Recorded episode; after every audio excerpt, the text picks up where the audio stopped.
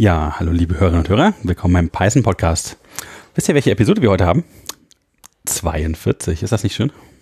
Tja. Das hättet ihr wissen müssen, ist ja die Antwort auf alles. Mhm. Ähm, bei uns ist natürlich wieder äh, Jochen. Hi Jochen. Hallo Dominik. Johannes ist wieder da. Hi Johannes. Hallo zusammen. Ja, ich bin der äh, Dominik. Und wir haben den Martin heute zu Gast. Jo. Hallo. Hallo Martin. Hallo. Schön, dass du auch dabei bist. Was machen wir denn heute? Ähm, die Folge heißt ähm, Laser des Todes. Todeslaser? Todeslaser mit Python. Todesstrahlen? Ja. Ich weiß nicht. Warum heißt das denn so, Martin?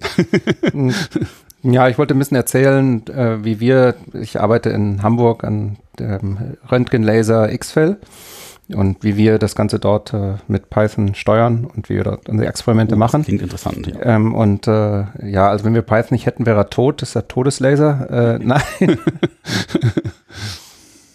Ja, sehr Der gut. tote Laser. genau. Ja.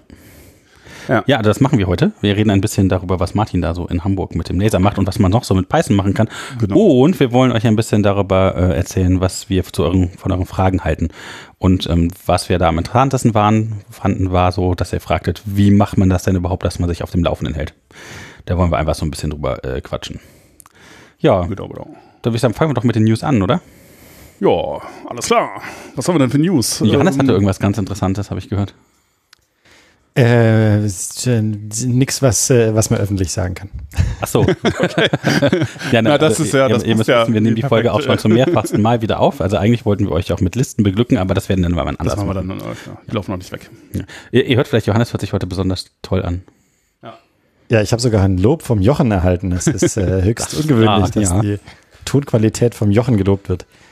Ja, Ja. Es ist erstaunlich, aber wenn man Geld ausgibt, äh, kann man Probleme lösen. Das, äh, Ja, Sehr man kann auch. Probleme lösen, wenn man kein Geld ausgibt, aber manchmal braucht man dann länger und ist äh, nerviger und so. Aber ja, ja, Was und Sachen basteln und Audio-Hardware ist auch nicht meine Expertise und so. Und dann, ja, es ist die Geld, die Geld, der Geldweg immer eine Möglichkeit. dem, dem, dem. Also dem, größte News, so Johannes höre- hat ein neues Mikrofon. Haben wir noch was anderes? Haben wir noch was anderes? Ja, wir haben zum Beispiel Ja, irgendwie. jemand war auf der PyCon, habe ich gehört. Ja, richtig. Ich dachte ja eigentlich, das hatte ich beim letzten Mal erzählt, dass ich da gar nicht hinfahre. Schade, schade, weil irgendwie äh, alle Tickets schon weg und so. Und dann hatte sich aber doch noch ergeben, dass ich irgendwie da Tickets auftun ähm, und ähm, dann konnte ich da doch noch hin, kurzfristig. Und ich dachte auch, ich hätte keine Zeit, aber ich hatte dann doch Zeit. Ja, und das war sehr nett. Also äh, war jetzt die erste, äh, ich war das letzte Mal ähm, auf der PyCon 2019, also vor zweieinhalb Jahren. Und äh, ja, war sozusagen die, die erste Konferenz dann wieder nach, der, nach all der Zeit. Und das aber war, man konnte äh, niemanden erkennen, weil die da noch. Ähm, ja, weil Masken, war, ja. Maskenpflicht äh, Pflicht und so. Und äh, ich hätte, genau, das hatte auch jemand von euch schon, äh, schon irgendwie mal äh, erzählt, da hätte man sich ja auch das eigene Gesicht irgendwie aufs T-Shirt drucken können oder so. Das wäre praktisch gewesen, hätte man Leute erkennen können, aber oder direkt auf die Maske. ja, oder auf die Maske, genau. Bin ich nicht drauf gekommen, aber das wäre natürlich gut Äh, die gewesen. guten Ideen hat man immer erst hinterher. Gell? Ja. Ja, auf, auf jeden Fall, genau. Das mit den Masken war noch natürlich so ein bisschen, das hat noch nicht, sich noch nicht so angefühlt wie immer, irgendwie, ehrlich gesagt, aber es war auf jeden Fall schon mal ein Schritt in die richtige Richtung. Und ich war jetzt letztens auch auf der Beyond Tellerrand, das ist so eine Webentwicklungskonferenz, äh, die Mit in so ganz viel Düsseldorf Design-Zeugs. ganz viel Design und nicht nur ähm, äh, Computerkram, sondern halt auch Kunst und so. Und, ähm, Und so ein bisschen die hippe Szene, die sich, Ja, das- die- sich dafür hält, Jochen, äh, die in, ja. Ja, die hippe Szene, das könnte man sagen. Ja, genau. ist so. Also meine, meine coolen Freunde, die gehen dahin. Äh, Ja. Die, Du weißt, deswegen habe ich es nicht geschafft. Ich war da nur einmal und dann war es mir zu cool. Ja. Aber äh, ja, genau, also die, es ist deutlich, ähm, also die ganze Atmosphäre da ist halt äh, schon so ein bisschen, äh, ja, wie soll ich- man das sagen, der Vibe, Vibe ist einfach anders und ist angenehmer, ehrlich gesagt. Und da haben die Leute dann schon keine Masken mehr getragen, was möglicherweise daran lag, dass äh, War schon ein bisschen später. die ganzen Regeln dann halt auch in, dann irgendwann obsolet wurden. Äh, aber auch, dass die Räumlichkeiten einfach besser geeignet waren, weil viel mehr Raum und Aber so. waren auch ein paar interessante Talks, habe ich gesehen. Also sehr interessante Leute, auch international, die Ja, ja. geflogen sind. Ja. Ist eigentlich immer so. Das ist halt, das ist auch komisch. Ne? Das weiß keiner so, oder ich we- weiß nicht, ob die Leute das wissen, aber das ist tatsächlich eine der äh, besten äh, äh, Webkonferenzen so weltweit. Und die findet einfach so in Düsseldorf statt, äh, in so einem alten Theater. Oh, wie praktisch. Ja. Und da kommt immer so Kann man, die. kann man die Videos inzwischen ansehen? ja, ja, Also weißt du, dass man die aus den Vorjahren immer sehen konnte, aber gibt es das inzwischen? doch äh, äh, nicht mehr auf Vimeo, weil ähm, das irgendwie Vimeo hat gepivotet äh, und macht was anderes jetzt. Aber äh, äh, die sind jetzt auf YouTube. Was natürlich nicht so Aber das ist richtig- aber uncool. Das ist der un, das, der YouTube ist so ein bisschen uncool, hat nicht den richtigen Vibe. Das stimmt schon. Vimeo war da besser, Ja. aber Ja, äh, ja, schon. die gibt's alle auf, auf YouTube. Ja. Ja, insofern kann man sich da, also man kann sich einfach mal reingucken und dann äh, Sieht man schauen, interessant was dabei ist. Du wolltest noch irgendwas sagen, irgendeine Keynote fandst du total super, hast du gesagt? Und du wolltest noch was erzählen zu den Talks, die du auf der PyCon ziemlich cool fandest. Und von den Ah. Trends erzählen. Und zum Beispiel gab es sowas wie äh, PyScript, habe ich gehört, wird gerade so ein bisschen äh, durch die. Ja, wobei das war jetzt dann eher PyCon US, glaube ich, da war das ein großes Thema, Ja. PyScript und so um, über PyUdit. Aber äh, PyCon US war nämlich übrigens auch. Ja, die war auch, Ja. genau, da, da habe ich aber nicht so wahnsinnig viel von mitbekommen, außer irgendwie das, was man halt über Twitter so mitbekommt. Aber Oh, ähm, apropos Cons. Ähm, die äh, Django-Con ist auch im Herbst und ähm, für die ähm, EuroPython im Sommer in Dublin, da gibt es noch Vouchers, wenn ihr bei uns in der Gruppe seid. ja, richtig, das stimmt. Ja, da, Für die da DjangoCon ja, äh, kann man noch äh, ganz kurz äh, Vorträge einreichen. Also wer noch einen Vortrag bei der DjangoCon machen möchte, hat jetzt noch die Gelegenheit dazu. ja, ich glaube bis zum 31. Mai. Wir müssen uns ein bisschen beeilen mit der Veröffentlichung, dass das noch vorher. aber ja, Ja, Aber das, das- das Tage Zeit. Also, ja. das äh, zählt. EuroPython wollte auch hin, Jochen. Finde ich ja cool. Wir treffen uns dann da. ja, eigentlich schon. Ich habe es bloß bisher noch nicht geschafft, eine Unterkunft zu finden. Die Also meine ist direkt in der Nähe von der Brewdog Brewery. Ja, also äh, ich, ich weiß, es gibt da tolle Unterkünfte und so, aber entweder sind die halt unbezahlbar oder halt nicht so richtig äh, irgendwie für mehrere Leute geeignet oder halt nicht verfügbar in dem Zeitraum und das ist alles irgendwie ganz schrecklich. Ich habe so ein Also- Hotel gefunden, das relativ entspannt äh, gerade aufgemacht hat. Da gab es noch gar keine großen Reservierungen. Hat erst letzte Woche eröffnet oder so. Oh, da muss man. Okay. Ja, da die Bewertung erstmal so, "Hm, da fehlen noch die Klobürsten, aber ich glaube, das bis, bis Juli haben das hinbekommen. Okay, das ist interessant. Da muss ich mal, muss ich mal gucken, ja.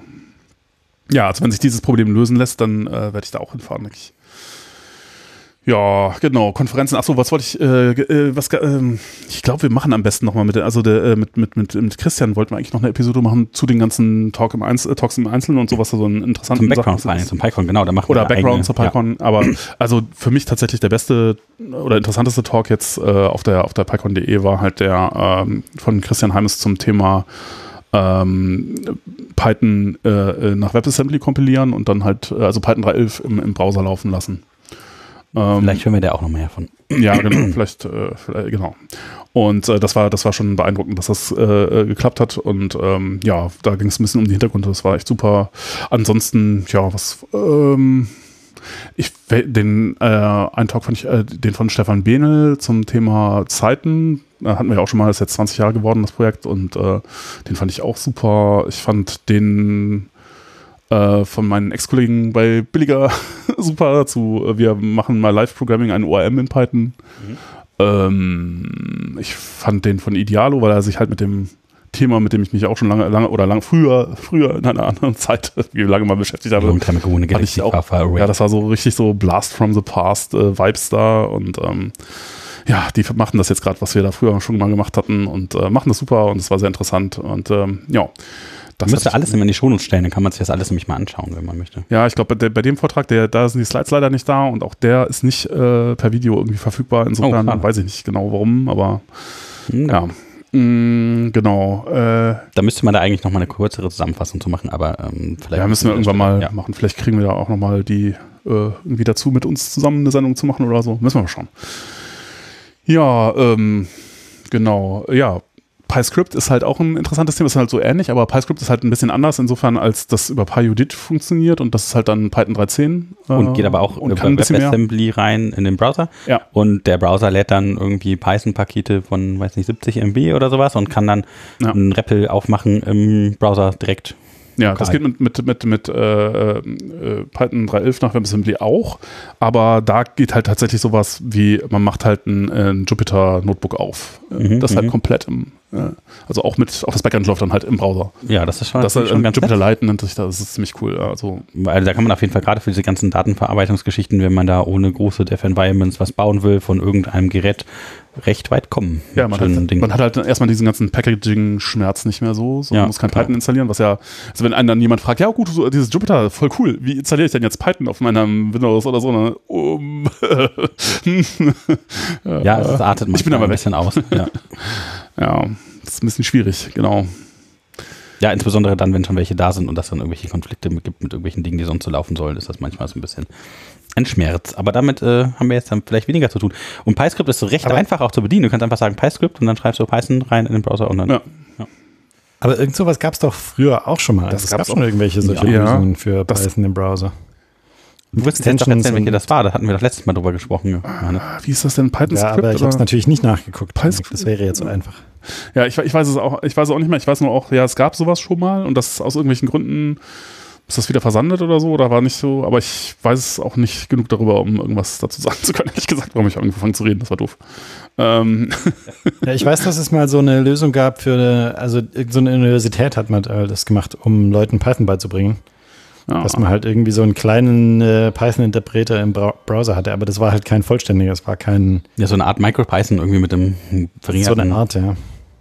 Build-ins und nicht so viel äh, Batterien dabei. Und, so. und, der war halt roh in JavaScript äh, programmiert, was dann auch zu vielen schönen Dingen geführt hat. Aber es, äh, zum Ausprobieren ist das natürlich eine schöne Sache gewesen. Oh, damit kennst du dich ja auch jetzt besonders gut aus, Johannes. Also zumindest mit dem, mit dem Skript-Teil von, von. Mit JavaScript nicht. TypeScript machst du, ja, ja, genau. Darf, aber, ich jetzt, äh, darf ich jetzt ein bisschen damit arbeiten. Ist, ist gar nicht so schlimm, wie man sich das vorstellt. Ja, wir wollten über Typen, wollten wir auch mhm. nochmal sprechen. Jetzt haben wir schon wieder alles verraten, was demnächst kommt und Postgres kommt. Ach, okay, aber ähm, ja, vielleicht dazu, was machen wir denn so demnächst? Ähm, aber was ist denn noch in den News drin? Haben wir noch was vergessen? Da war nämlich gar nicht so viel Großes diesmal. Nee, diesmal war irgendwie ansonsten nicht so. Also doch, was noch, äh, äh, das gibt jetzt im Sommer, das kann man schon mal ankündigen. Wagtail Release äh, 3.0. Das Yay. wird sicher noch interessant, da machen wir bestimmt noch was zu. Funktioniert es ähm, denn auch endlich jetzt mit Django 4? Ja, schon lange, schon lange. Ja, gut ah, ja. auch. Hm. Ja, doch. Hm. Ich weiß Python nicht. 3.11 auf Python 3.11 äh, äh ja. gibt es ja inzwischen Betas, genau, und die Performance-Vergleiche sehen sehr gut aus. Wie viel schneller ist das? 20 Prozent habe ich gehört, stimmt das? Ja, so wie von 3.9 auf 3.10 einfach nochmal so viel schneller geworden. Schön. Sehr gut, sehr gut. Das ist schon, das ist schon nicht schlecht. Es gibt auch jetzt auch Diskussionen darüber, ob man den Gil jetzt nicht einfach mal abschafft oder so eine Alternativversion, oder? Ja, da gibt's, also da hat einer, einer bei Facebook, ich habe den Namen vergessen, der hat da irgendwie anderthalb Jahre. Immer und lange Diskussionen ja. darüber. Also es gibt ja, diese alten, äh, dieses alte Projekt von, äh, wie heißt der Hastings? Ich weiß nicht, diese Gelectomy-Geschichte. Unladen Swallow. Äh, ja, das gibt's. Ist das das gleiche? Ich weiß gar nicht. Ich weiß nicht, aber das ist, auf jeden Fall gibt es das auch. Ja, aber ist der auch nichts geworden. Nee, aber der Ansatz jetzt, also wie heißt der Sam? Ah, ich habe den Namen vergessen. Äh, Stackless Python gibt es auch schon seit Ewigkeiten, was auch niemand benutzt. Oh, das, das weiß ich nicht. Also soweit ich weiß, dieses, ähm, wie, wie heißt das? Äh, Eve Online oder so benutzt Stackless? Ah, echt? Ja, ja. Ja, dann, dann, dann ist Guck mal, Johannes. Aber die sind noch auf Python 2. Jochen hat gerade was von einem Computerspiel erzählt, wo er da die Technologie kennst und das war gegen dich. Ah, ah, ah. Wundervoll. Ja. Äh, ist mich Johannes derjenige, der sich mit den Spielen auskennt. ja, ich, ich kenne mich äh, mit den Spielen aus, nicht mit der Technik dahinter. Die ist mir egal. Na gut, muss nur gut aussehen. Ja. Ähm, nee, aber die, diese, der jetzige Ansatz ist auch so, dass da viele Leute gesagt haben, die drauf geguckt haben, oh, der sieht so aus, als ob das wirklich funktionieren könnte. Insofern, ja, könnte sein, dass es, also bis es soweit ist, wird es natürlich noch eine ganze Zeit lang dauern. Aber ähm, ja, allein, dass da jemand da so viel Arbeit reingesteckt hat, das äh, ist auch schon lange nicht mehr passiert. Auf der anderen Seite, ehrlich gesagt, also meine, meine Position dazu ist ja so, ja, so wahnsinnig wichtig ist das jetzt halt nicht, weil äh, ich meine, das, das wäre auch nochmal eine äh, interessante Frage. Äh, ich weiß nicht, ob euch äh, irgendwie äh, eine Situation, oder ich habe da Schwierigkeiten. Ich weiß nicht, dass man tatsächlich irgendwie I.O. multiplexen will und gleichzeitig ganz viel äh, CPU braucht, weil dafür, dann wäre es gut, ein GIL irgendwie loszuwerden. Aber ich habe die Situation nicht so oft. Also, also das Projekt ist übrigens ein No-GIL und ähm, da gab es einen Blogartikel zu bei der ähm, PSF-Blog. Ah, okay. Ja, kann sein. No-GIL. No-GIL. Ist, äh, man darf auch nicht vergessen, dass ganz viele andere Sprachen, die, die so interpretiert sind, auch einen GIL haben, ja. der aber längst nicht so viel diskutiert wird, ja, längst nicht ja. so viel irgendwie im Weg steht. Also Deshalb. JavaScript hat aber das auch. Es soll tatsächlich einen Compiler-Flag geben in Python 3.12, Ruby wo man auch. den GIL mit abstellen kann. Du kannst ja, auch, du kannst auch selber den, den freigeben. Ja, das kannst du auch machen. Wenn du halt, äh, gut, du musst dann halt, äh, äh ja, du musst dann schon auch eine C-Extension schreiben, aber geht schon. Und äh, wenn du sowas nur benutzt wie NumPy oder so, dann, die machen das natürlich alle. Also da werden sowieso auch immer alle Prozessoren benutzt und so. Also, also hier steht, dass das das einzige Feature wäre, was wirklich ähm, Concurrency between Threads ähm, verhindern würde.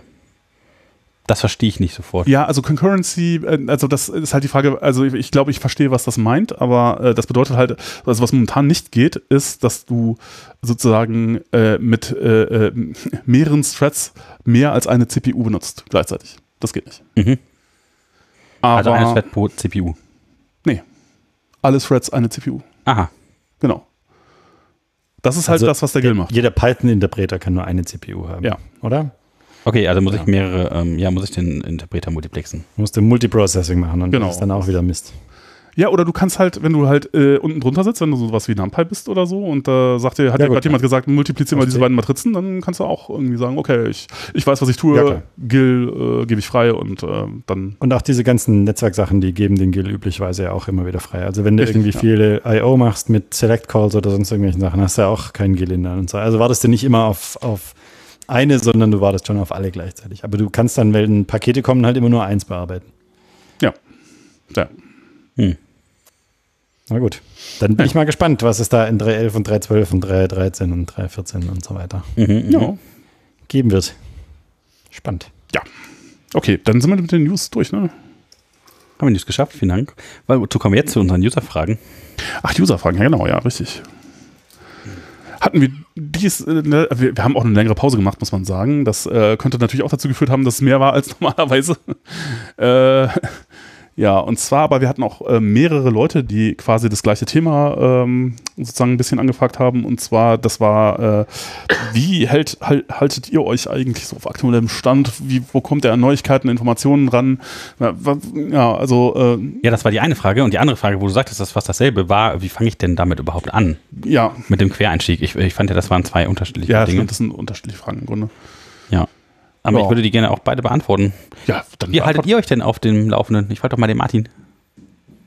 Ich, also ich glaube meistens dadurch, dass ich einfach Jochen anrufe, aber ich glaube, diese Option haben jetzt nicht so viele äh, der Zuhörer. Ähm, Schreibt uns immer eine E-Mail, wir machen einen neuen News-Kanal auf. ja, äh, aber ansonsten, naja, also. Bist du auf Twitter? Ich bin tatsächlich, also sowas wie Twitter mache ich tatsächlich gar nicht. Ich le ja. lese tatsächlich sehr viel einfach Dokumentation der, der, der Sachen, die ich neu verwende und äh, was dann immer Neues kommt, äh, dann wird immer. Das ist, glaube ich, ein ziemlich guter Tipp, dass man tatsächlich weiß, welche Sachen man verwenden möchte und dann davon die offizielle Doku liest. So kommt man tatsächlich, das ist eine Antwort auf die zweite Frage, glaube ich, am schnellsten äh, in die Themen rein. Also es gibt da ja auch dann äh, immer typischerweise What's New in den Dokumentationen ja. und da steht tatsächlich auch die wichtigen Sachen drin. Also daher habe ich meine Insider. Das finde ich tatsächlich gut, weil viele Leute, die anfangen, die ähm, prügeln sich so ein bisschen mit irgendwelchen Tutorials rum oder YouTube-Sachen oder so. Und ich finde tatsächlich, dass genau das, also das in die Hand zu nehmen, was man braucht und dann die Doku lesen, viel effektiver. Ja, okay, aber ähm, um nochmal auf das News-Thema zurückzugehen, mhm. äh, Jochen, wofür kriegst du denn deine News? Ja, ich tatsächlich heut, äh, heutzutage meistens über Twitter. Ich habe früher irgendwie sehr viel RSS konsumiert und davor News, Usenet. Und heute ist es hauptsächlich Twitter, wobei oh, man da ein bisschen, ja, ein bisschen aufpassen muss. Man, wenn man auf Twitter irgendwie neu ist und äh, nicht viele Leute abonniert hat, äh, dann äh, kriegt man die ganze Zeit irgendwie Nachrichten oder Tweets in die Timeline gedrückt über Celebrities und Fußballer und Fußballerfrisuren und weiß ich nicht, so Zeugs, wo man sich sagt so, hä? Yeah. Aber ähm, wenn man das äh, eine Weile benutzt hat und dann so ein bisschen selber kuratiert hat, dann ist es schon ziemlich gut. Also man muss es hart kuratieren und dann, dann kann man Sachen filtern, wie das der Johannes auch gern macht. Ja, äh, ich finde auch, also äh, Twitter ist eine gute Quelle für Neuigkeiten, aber man muss da wirklich ganz äh, knallhart filtern. Ich habe eine ganz lange Liste mit Wörtern, die mich nicht interessieren. Da, äh, da sind äh, Celebrity-Namen drauf und Politiker-Namen drauf und, und äh, politische Institutionen drauf und Themen, die mich einfach nicht interessieren, die ich nicht. Die ich also man muss sich seine eigene haben. Filterblase bauen und quasi sich ja, von der äh, Welt so abschotten, dass man nur die Dinge konsumiert, die weitestgehend vorne sind. Ja. Zumindest ja, also auf Twitter, weil das, das die, die meisten einfach, ja. Meinungen, die auf Twitter kommen, sind ja erstmal unqualifiziert und deshalb. Äh, also ich würde das auch Anfängern tatsächlich nicht empfehlen wollen, weil das ist ganz schön schwierig herauszufinden, was einen dann überhaupt interessiert oder was gute Qualität hat, wenn man noch gar nicht weiß, was man sucht. Ja. Wenn, hm. wenn man, wenn man äh, tatsächlich über, über technische Themen auf Twitter äh, reden möchte, dann kann man ruhig äh, alles, dann kann man ruhig Democrats und Republicans und, und Biden und die ganzen Namen, die es da so gibt, einfach alle rausfiltern, weil das, da hat man ja nichts davon. Ja, das stimmt. Ja. Ähm, da muss man dann aber schon eben, ja, also man kann jedem mal eine Chance geben, ja, jedem äh, ein Follow geben ist leicht, aber man muss dann auch äh, sich das durchaus wert sein und jemandem wieder entfolgen. Und dann bildet sich so nach einer Weile eine Sammlung raus von, von Dingen, die man lesen kann. Ja, ich glaube, das ist vielleicht auch einer so der Challenges im Internet. Ne? Also ich habe da auch ähm, irgendwann, Klar. man legt sich so seine Linklisten an oder sowas und die zu pflegen ist A, aufwendig und zwar auch die Infos, die guten zu finden und die zu karatieren, ist gar nicht so wenig Teil der eigentlichen Arbeit dann auch. ja. Also um da halt erstmal rauszufinden, was sind denn die wichtigen Dinge und die dann zu teilen. Ich habe auch so ein kleines äh, Linklist, wo man halt für Einchecker, glaube ich, so ganz gute Tipps findet, wie man da die ersten Schritte gehen könnte Ähm, aber da hinzukommen, das dauert halt einen Moment, muss die erstmal entdecken und auch dann filtern. Ja, Wie viele Quellen gibt es denn? Die muss man alle angucken und dann selber so ein Gespür dafür entwickeln, was man denn gebrauchen kann, was einem liegt und sowas, ja. Ja, und das ist Ein, ein guter Trick ist auch, das über Personen zu machen. Also zum Beispiel, wenn man den Jochen auf äh, Twitter findet, dann äh, kann man ja gucken, wem der Jochen so folgt. Oder Ja, ja, man ja. kann lesen, was der so den ganzen Tag macht. Ihr ja, aber habt ich mache da nicht so viel. Also insofern, das hilft nicht. Aber tatsächlich, genau, wenn man sich anguckt, wem, äh, wem ich folge, könnte man wahrscheinlich eine ganze Menge Python-relevante Sachen finden, das stimmt. Ja, oder halt bei, anderen Leuten in der, in der Community sicher auch. Ähm, und ich glaube auch leider, das ist halt auch sowas, das ist mit der Zeit, glaube ich, schwerer geworden, weil wenn ich, ähm, ich äh, gucke halt auch ab und zu so auf YouTube und so und es gibt auch super Sachen auf YouTube, aber wenn man Auch da muss man ganz arg muss auswählen. ganz arg ausfällen und, Ja, und, und man muss halt durch, sich durch viel Zeug durchgucken, wo ich jetzt sagen würde, so, aber das weiß man halt nicht, wenn man anfängt. Ja, gerade äh, die so, Buzz- ah, Buzzwords. Man kann so eher- sich versumpfen ja. in irgendwelchen Dingen von Leuten, die selber eigentlich gar keine Ahnung haben. Richtig. Beim Lernen dann Ja. erstmal was aufnehmen, nach dem Motto, ich habe erst mal einen YouTube-Kanal gemacht. Ja. Ja. ja, gar nicht so einfach, ja. Das macht es halt schwer, ja. Also insofern weiß ich es auch YouTube nicht. hat übrigens auch immer noch RSS-Feeds, also kann man auch die Kanäle alle mit äh, per RSS abrufen. So mache ich ja, das. Ich, okay. ich, ich will das nicht auf YouTube haben. Ich will YouTube hat auch eine API, die man benutzen kann. Die kann man sogar in Python benutzen. Äh, Ja, das äh, stimmt. Aber das sollte ich vielleicht nochmal so als Tipp, genau. Meine bevorzugte Art, ähm, YouTube-Content zu konsumieren, ist übrigens ähm, den, den ohne Bild äh, zu hören, weil ich nicht so viel Zeit Oh. habe, irgendwie vor einem, äh, also wenn ich, wenn ich das höre, dann irgendwie gleichzeitig auf dem Bildschirm zu gucken, weil ich gleichzeitig irgendwie spüle oder einkaufen gehe oder sowas meistens. Und äh, was ich mache, ist- und das mein, mein Podca äh, Podcatcher, Podcast-Player kann das, aber das können bestimmt andere auch. Ähm, da kann man, der hat so ein, der macht so einen Sideload äh, äh, ähm, Action ins, ins, ins Share, äh, ins Share Sheet bei, bei iOS. Und wenn man dann sagt, irgendwie, man ist auf einem YouTube-Video, äh, es gibt ja auch ganz viele Talks, also das, ach, das ist vielleicht auch ganz interessant, Konferenz-Talks oder so, man guckt sich die Konferenzen an, guckt, welche Themen sind da so interessant, und wenn man auf einem Talk ist auf YouTube und Auch sagt, da dann muss Share, man ganz arg filtern. stimmt. Auch da muss man ganz arg filtern, weil also selbst auf den guten Konferenzen, Ja. ja, äh, Ja, die Hälfte der Talks einfach äh. Themen, die mich nicht interessieren. Und dann auch da muss man einfach nicht Ja, die aber das, Sachen ist- das ist so angucken, wie mit allen Dingen. Ne? Wenn die ganzen. Content kann man zu Lebzeiten ja gar nicht konsumieren und da muss man vielleicht ein Ja. bisschen sich einfach ausholen. Ich habe es früher immer so gemacht, ich habe erstmal so das Lästige weggerockt und dann versucht dann zu den guten Sachen zu kommen. Das ist eine ganz doofe Idee. Muss erst Nee, mit den nee, guten nee. Sachen anfangen, weil dann fällt das Lästige irgendwann weg. Ja. Das Und- euch. Ja, es, das- gibt, es gibt auch einfach so viel Content, Ja. äh, dass man da nicht durchkommen kann und dann, äh, wenn irgendwas einem nicht gefällt, dann muss man es einfach wegdrücken. Und das, das muss man aber auch lernen. Ja. Ja, das ist nicht so einfach. Also vor allem, was, was dann auch wichtiger ist, dass man halt aufhört, dann auch irgendwann mit noch einem Talk und noch einem Talk und noch eine Dokumentation, sondern auch mal ins Machen kommt. Also halt tatsächlich an Projekten sitzt, die man irgendwie versucht weiterzubringen, umzusetzen. Dinge, die man, die einen interessieren, irgendwie, dass man da einsteigt. Weil das ist das, was am weitesten und am schnellsten weiterbringt, weil man am schnellsten auf die Probleme stößt, die man auch lösen muss oder möchte oder und da halt dann die relevanten Sachen sich rauszusuchen, die einem da weiterhelfen, ist wahrscheinlich effektiver, als erstmal die Grundlagen dafür zu lesen. Was nicht immer ist. Es ist schon nett, wenn man bestimmte Sachen hat. Ja, aber es klingt so ein bisschen vom Thema ab, vielleicht. Ja, wobei es ich Jochen, äh, wenn, wenn du, wenn du YouTube-Videos anhörst, warum dann nicht direkt Podcasts? Ja, weil es da nur begrenzt viele gibt. Also ich meine, ich höre natürlich auch Podcasts, also da werden vor allen Dingen äh, ja, Talk, Wenige Podcasts auf der Talk, Welt. Talk Python to me, äh, Podcast Init äh, sind vielleicht so die Der beiden deutsche größten. Python-Podcast soll sehr gut sein. Aber das ist ja so ein bisschen äh, irgendwie äh, das, ähm, ja, das Da hat man die dann die Leute, die wir uns hören, schon. Ja, ja, vielleicht. Äh, äh, Martin hatte gerade noch eine Idee. ja, was ich immer noch, was immer beim Lernen für mich immer sehr wichtig war, ist äh, Code anderer Leute zu lesen. ja, Und also das macht man natürlich idealerweise dadurch, dass man andere Leute Code reviewt. Das ist dann immer das äh, Ideal. Dann kann man denen sogar noch äh, sagen. Oh Gott, oh Gott, oh Gott, oh Gott. genau. Blöde Kommentare reinwürgen, genau das. äh, das äh, also dann, ich mache das glücklicherweise beruflich und glücklicherweise habe ich sehr gute Kollegen, die sehr gute Programmierer sind und dann ich habe sehr viel einfach dadurch gelernt, dass ich äh, deren Code gelesen und äh, Ja. blöde Kommentare darüber abgegeben habe. Ähm, aber das ist ehrlich gesagt, das ist ja schon so ein bisschen die, die, äh, die, die steile Stelle an der Lernkurve irgendwie, also beide Sachen, sowohl einfach so sich über, durch die Dokumentation von Projekten lesen, wie auch fremder Leute Code lesen. Ich erinnere mich da noch dran, dass das halt, also klar, ich würde absolut zustimmen, da kann man super viel lernen, aber es ist halt auch echt anstrengend. Also äh, vor allen Dingen, wenn das halt so Sachen sind, die man vielleicht nicht gar nicht nebenher. Mehr, ja, da, äh, aber ja, da kann man echt viel lernen. Das ist, ja, es gibt ein Buch mit dem Titel äh, Learning Python the Hard Way. ah, ja. Ja, das ist schon. Habe ich auch mitgelernt. Ja, finde ich gut. Ja. Aber das ist sehr witzig, weil äh, einige Leute, die dann Fremdencode lesen oder eigenen Code lesen, stolpern dann irgendwann darauf mal wieder. Ich äh, habe das, glaube ich, schon mal erzählt, aber ich äh, kenne die Geschichte, wie, wie Jochen hat meinen Code reviewt und dann, ah, nee, äh, oh Gott, oh Gott, oh Gott, ne, schmeiß mal weg, mach mal neu. So, ja, okay, neu gemacht, weg schon. Und dann äh, wieder, ah, Gott, oh Gott, oh Gott, na, was ist das denn? Schmeiß mal weg, mach mal neu. Und dann so, ah, irgendwann wie ein bisschen später wieder so, oh nee, Gott, oh Gott, was ist das denn? Und Jochen, das habe ich von dir copy paste. Ja, ja. Wenn man seinen eigenen Ja, Code später also, liest, dann passiert äh, einem das eigenen auch Code. ja. Ja. eigenen Code ansehen. Das ist und auch- äh, das, also, Past Me war schon ein ganz schlechter. Ja, ja, so ein halbes Jahr später so, oh Gott, oh Gott, oh Gott. Was ist das denn? Kann das weg? Ja. ja. Ja, also Ja, das ja, Wichtige ja. ist weitermachen, glaube ich, und dass man halt äh, am Ball bleibt. Ist so ein bisschen eine Frage, wie viel Zeit man noch- noch investieren, ne?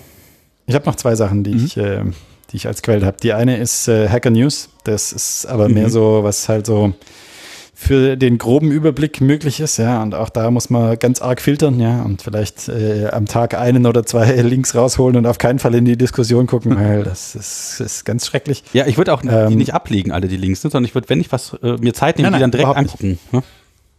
Wenn es interessant ist, äh, kann man sich das ja ansehen und das äh, in, in seinen Wissensstand rein synthetisieren oder zumindest wissen, dass es etwas gibt. Ja, aber so Das ist wirklich mehr so eine. Discovery-Sache. Ja. Ja. Was, was gibt es denn? Und da kommen auch immer wieder Python-Sachen durch, wo man sich dann die Dokumentation ansehen kann. Aber das ist, das ist wirklich so, das ist so Low-Level. Ähm, aber was ich ganz viel mache, ist eben über RSS-Feeds von, von Personen das Blog lesen. Ja, also zum Oh, guck mal, Beispiel Johannes Jochens an einer Kirche. Blog. Ja, ja, hier auf dem Dorf äh, wird abends geläutet. Das ist äh, ja die, die etwas altmodische äh, Push-Notification äh, Jetzt ist, Feierabend. Hier ist jetzt Feierabend äh, auf dem Dorf. Kann man auch nicht so gut wegdrücken. Kann, es gibt keinen Spamfilter. Hm. Nee, nee. Äh, äh, aber Jochens Blog zum Beispiel, ja, da äh, der Jochen veröffentlicht ja seine Weeknotes, ja, das heißt, dann weiß ich auf jeden Fall ungefähr, was der Jochen so gemacht hat. Ich gucke mir von den Podcasts ganz eigentlich gar nichts an und von den von den Artikeln nur die Überschriften, aber es ist so ein ja am, am Puls der Zeit bleiben, was man da was man da halt hat. Ja, also genau, also Johannes macht ja auch äh, Weeknotes und die gucke ich mir auch mal an und finde das immer sehr interessant. Also ich finde da immer irgendwie Dinge, äh, die ich nicht gesehen hatte, die irgendwie bei mir nicht vorbeigekommen sind. Ich dachte, ah super, das ist ja total interessant. Also das hilft auch auf jeden Ja, Fall. ja. Also ein paar Newsletter vielleicht auch, aber da kann man auch, wenn Newsletter, einem was ja. interessiert, dann direkt lesen. So, also ein paar bessere sind vielleicht irgendwie Data Science Weekly oder Python Weekly oder so. Äh, ja, Ist nicht. ja, ja, ja. Ich, genau, ich weiß nicht, ich habe ein paar, ich habe Postgres Weekly auch noch, äh, der ist auch noch ganz gut. Und es gab noch so einen anderen, den ich äh, gerade vergessen habe, den muss ich mir in die Shownotes einfach reinschreiben. Vielleicht finde ich den ja noch. Ja, Newsletter. Ja. Tja, aber ansonsten, Hm. hm, also mit Leuten reden finde ich immer so das Beste eigentlich. Wie schon sagtest, immer Jochen anrufen, fragen. Ne?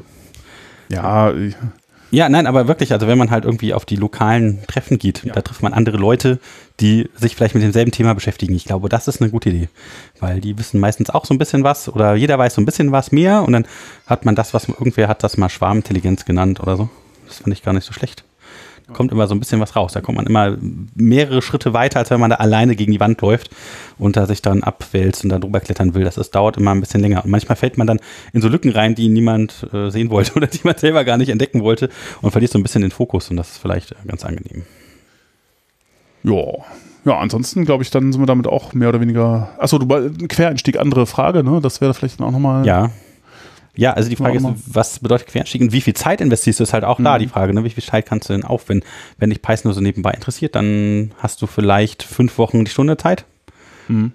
Also äh, fünf Wochen die Stunde, fünf Stunden die Woche. Mm, Das ist zwar schon ganz schön viel, wenn man sich überlegt, dass man so fünf Stunden die Woche für so ein Hobby übrigt. Ja. Aber wenn man das jetzt mit jemandem vergleicht, also ich habe zum Beispiel gemacht, die ersten zwei Jahre äh, 70 Stunden die Woche ungefähr investiert. Und dann braucht man halt für denselben Stoff, gesetzt im Fall, man ist jetzt genau äh, gleich effektiv, ähm, 28 Jahre wie für diese zwei Jahre, um einfach denselbe Menge irgendwie aufzunehmen, wenn man fünf Stunden die Woche macht. Also rein rechnerisch. Und das ist halt einfach so die Frage. Also wie viel Zeit steckt man wirklich rein, um weiterzukommen und was will man damit anfangen? Also wenn man jetzt einen Job will, sollte man vielleicht äh, die, den harten Weg gehen, ja, the hard way und sich wirklich die Sachen so ein bisschen auf den Grund angucken, damit man vielleicht irgendwo mitkommt, weil man möchte ja vielleicht auch ein Level haben. Ja, aber ich finde es schwierig. Also ich meine, das sind halt eben auch, wenn, wenn, man im Rückblick ist es halt so viel Zeit, die man investiert hat. Wenn einem das jemand gesagt hätte, wie viel Arbeit das ist, dann hätte man nicht, dann gar nicht angefangen. Ich gedacht, Hätte man nee, dann gehe ich lieber, gemacht. dann mach ich lieber, Lieber mach ich Holz. lieber irgendwas mit Holz, genau. Ja. Oder irgendwie gehe ich äh, spazieren und gucke mir irgendwie die Bäume an und die Blüten und denke mir, ach ja. Äh, aber der, der, der Grund, warum das dann passiert ist, ist ja eigentlich, dass ich das auch, dass das, dass das halt einfach Spaß gemacht hat. Und äh, dann merkt man das nicht so. Dann, dann denkt man sich, hups, Salah, schon wieder ein Tag vorbei oder. Ja, genau, aber das ist Oder genau eher der- eine ja. Nacht. Ja. Ja. ja es, es muss halt gut sein, es muss halt einem Spaß machen und irgendwie liegen, ne? Ja. Also wenn euch das wirklich so, wenn jetzt Man auch darf Spaß macht nicht so viel Stress machen. Ja, genau. Der Dominik Ja, genau. stresst uns ja jetzt, dass Das- wir hier so und so viele Stunden reintun müssen, aber Ja, ja. es geht ja auch, äh, man kann es auch nebenher machen. Man kann es auch zum Spaß machen. Ja, man sollte es zum Spaß machen. Ja, auf jeden Fall. Ja. Und Python äh, ist sehr gut, zum, um es zum Spaß zu machen. Aber halt tatsächlich auch für einen Lebensunterhalt. Also es geht eigentlich ganz gut. Aber man muss halt dann bereit sein, auch was zu tun. Ja, Also ich wollte jetzt niemanden stressen, aber es geht halt darum, wenn du jetzt einen Quereinstieg wirklich finden willst und sagst, du hast dich aber entschieden, das ist jetzt dein Ding, dann mach's ordentlich, Tja. würde ich jetzt behaupten. So, so regionale Treffen sind da, glaube ich, äh, was super gut ist. Also ich bin, als ich nach Düsseldorf gekommen bin, bin ich einfach in den Python-Fu gegangen und äh, jeden Donnerstag Für alle, da es äh, hingegangen. nicht kennen, das ist äh, im Chaosdorf in Düsseldorf. Genau, im Computerclub in Düsseldorf. Ähm, ist jeden Donnerstagabend ist äh, Python-Fu und da kommen einfach Leute, die interessiert haben. Das hat auch, auch gar kein Programm und gar keine Agenda oder so, sondern es ist einfach gleichgesinnte Treffen. Und das, ähm, das führt dann schon automatisch dazu, ja, dass man drüber spricht. Und dann kann man auch gucken, ob man irgendwo was hat, was man gerne machen möchte oder ob man irgendein Thema hat, was einen interessiert. Und da findet sich dann immer jemand, der irgendwas dazu sagen kann. Oder, oder auch jemand anders, der ein Thema hat, wo man dann selbst was dazu sagen kann. Und dann ähm, kommt man da so in den Austausch rein. Also das ist äh, auch eine ganz nützliche Sache. Ja, kann ich schon bestätigen. Ja, ja. Ja. Okay, gut, dann würde ich sagen, wir das uns mit diesem Themenbereich auch beschäftigt. Äh, Dann können wir dann ein neues Kapitel anfangen. Ja. Um den Laser des Todes geht's dann jetzt. Ja, Genau. Ja, da musst du jetzt, Genau. glaube ich, erstmal ein bisschen ausholen, Martin. Was, was ist das denn? Genau. Und was Ja. macht ihr da überhaupt? Also, du musst doch noch mal von dem Institut leicht erzählen, Hintergrund und dann. Also wir sind der European XFEL. Das XFEL steht für ähm, Röntgenfreie Elektronenlaser. Wir sind eine Großforschungseinrichtung in Hamburg oder eher bei Hamburg.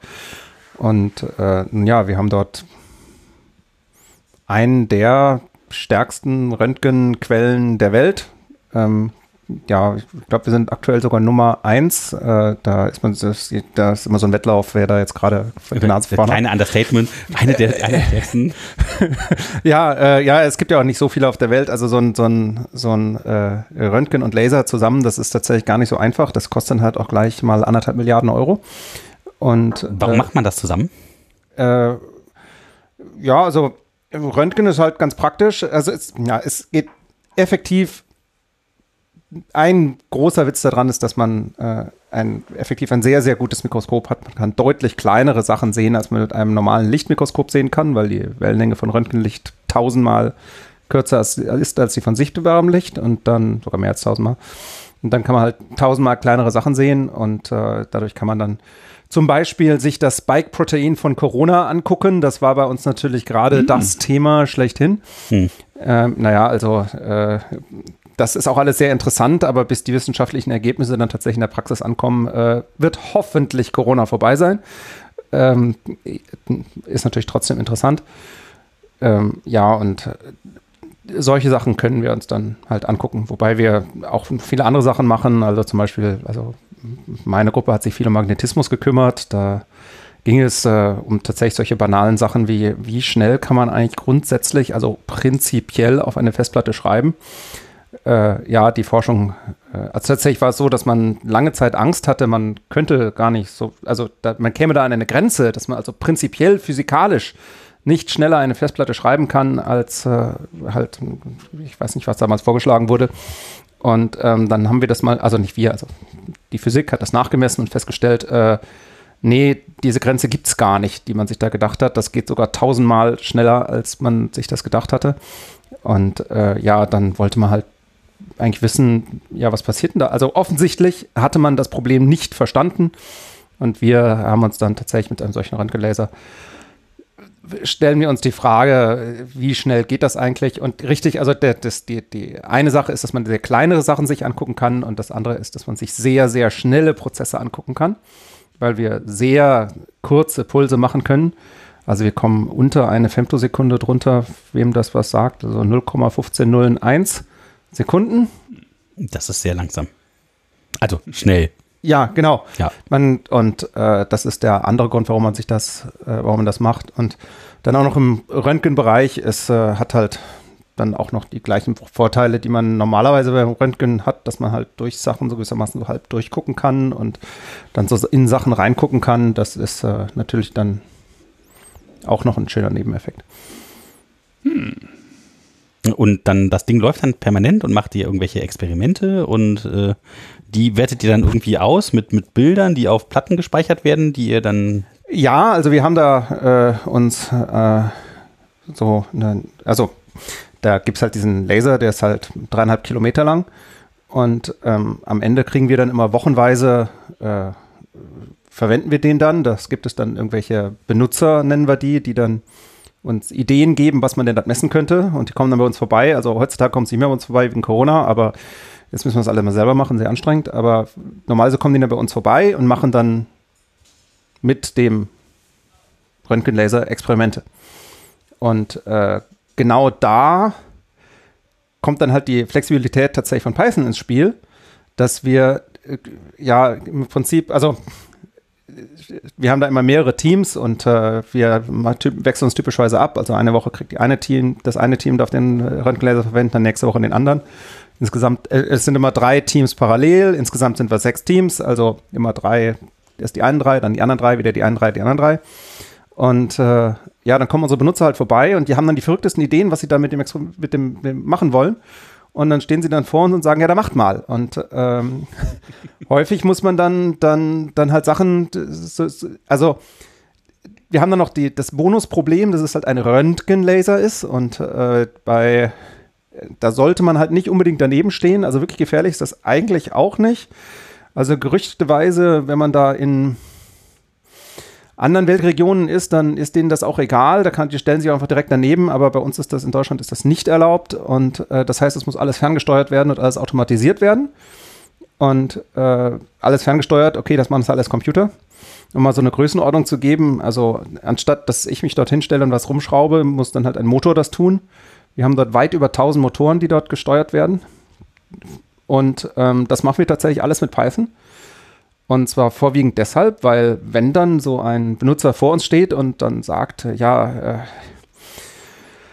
wir haben hier die Probe und der Röntgenlaser ist leider viel zu stark. Wir müssen den jetzt, äh, die Probe jetzt immer hin und her bewegen, damit äh, wir nicht immer denselben Punkt treffen, sondern damit er halt nicht kaputt geht. Dann muss ich mich halt hinsetzen äh, und das dann programmieren, dass dann die Probe halt äh, äh, geschickt so hin und her wackelt, dass sie äh, dabei nicht kaputt geht, dass wir sie mit einem Laser beschießen. Und dann habt ihr dann verschiedene Achsen in den Motoren, die ihr irgendwie kennt und dann könnt ihr mit 1000 Motoren, das heißt viele Dimensionen, die da irgendwie möglich sind. Und ja, richtig. Und äh, das, so, und wir brauchen wirklich die Flexibilität, dass wir dann, also wir haben wirklich, für eine Woche schreiben wir dann tatsächlich, äh, ja, so viel Code ist das ja praktischerweise in Python jetzt auch nicht, aber es macht es halt möglich, dass man halt da live dann programmiert und live dann Dinge ändert. Also es passierte dann regelmäßig, dass wir festgestellt haben, oh, äh, das ist alles nicht stabil genug, wir schießen die ganze Zeit daneben und äh, können das aber messen, wie viel, wie viel wir daneben schießen. Und dann muss halt ein kleines Python-Programm geschrieben werden, womit wir dann immer messen, wie weit schießen wir denn daneben und fahren dann die ganze Zeit den Laser wieder dahin, dass wir halt nicht mehr daneben schießen. Also ein äh, kleines bisschen IoT in groß. Ja, also dazu muss man sagen, für echtes IoT sind wir noch nicht mal sonderlich groß, also so eine Automobilfabrik ist da, ach so, äh, IoT, nein, also ja. Ja, also es gibt da deutlich größere Einrichtungen, die ähnliche Sachen machen. Automobilfabriken zum Beispiel, die äh, haben da auch tausende von Motoren. Mhm. Aber die werden typischerweise jahrelang vorbereitet und äh, laufen dann jahrelang durch. Mhm. Das so ein bisschen, bisschen, bisschen so, als würde einer in der Autofabrik sagen, und morgen machen wir jetzt nicht mehr hier den Golf äh, 12, sondern wir machen jetzt einen, Clown-Car. Und äh, fahrt doch mal bitte irgendwie das, äh, die Motoren so, dass das dann passiert. ja, aber hopp, äh, hopp. Genau, ja. und äh, so läuft das bei uns tatsächlich die ganze Zeit. Und äh, das macht es halt deshalb Python. Ja. Und äh, ja, die, die andere Sache ist, dass wir äh, natürlich dann immer sehr viele Sachen dann parallel machen müssen, dass halt äh, dann die Motoren häufig dann irgendwie parallel fahren müssen, dass man da äh, weiß ich, den Laser anschaltet, Motoren hin und her fährt und der ausschaltet. Und, äh, Habt ihr denn Joystick für oder sowas? Ähm, ja, der Punkt ist das ja, dass es das ja automatisch gehen soll. Mhm. Deshalb kein Joystick. Ja, aber wenn ihr jetzt eingreifen müsst oder so? Äh, ja, nee, das geht tatsächlich. Also, das ist glücklicherweise selten genug, dass wir dann wirklich so mit Maus und Klick auf Buttons dann das machen. Okay. So. okay. Das ist, äh, ja, wobei da dann natürlich, äh, äh, da kann man, also gerade wenn man so, so, so ein, flexibel ist, kann man dann halt auch sehr schöne, äh, flexible Sachen machen, dass wir dann ähm, also anstatt ein, also viel schöner als ein Joystick ist, dass wir das äh, hinbekommen haben, dass man ja, wir machen einfach ein, ein, ein Foto der Probe, bevor wir sie in den Laser reinschießen und dann können wir einfach auf das Foto draufklicken und dann schießt der Laser dahin. Mhm. Das sind jetzt alle Spielereien, die lassen sich mit so kleinen Skripten schnell mal zusammenschreiben. Und das ist halt der große Vorteil, dass wir halt nicht, wie das also bei einer Automobilfabrik wäre oder auch in, in, auch tatsächlich auch in der Forschung in anderen Bereichen ist, dass man halt äh, lange vorher einen Antrag schreiben muss und dann gibt es dort eine Softwareabteilung, die dann da irgendwelche Entwicklungen für einen macht. Dann, also das wäre für uns einfach nicht flexibel genug. Mhm. Wir müssen wirklich äh, sofort eingreifen können und das können wir auch. Aber dann kommt wieder die ganze Sache mit dem, dass wir die ganze Zeit Sachen parallel machen müssen. Und äh, ja, da kommt dann halt wieder der vorhin erwähnte Gil ins Spiel dass wir halt eben tatsächlich kein Multithreading machen, weil Multithreading ähm, ist ja der Horror. Mhm. Sondern tatsächlich alles mit Async.io machen. Das ist ja das, was normalerweise immer die ganzen Leute im Web ganz viel machen. Wir machen jetzt kein Web, aber tatsächlich ist es so, dass Async.io sich auch für, äh, für sowas eignet. Ja, für Steuerung von Sachen super eignet. Das heißt, äh, wenn man fünf Motoren gleichzeitig bewegen will und dann warten, das muss, äh, bis die alle angekommen sind, das äh, lässt sich super in so einer Async-IO-Umgebung schreiben. Das heißt, ihr kommt mit Batteries included quasi zurecht.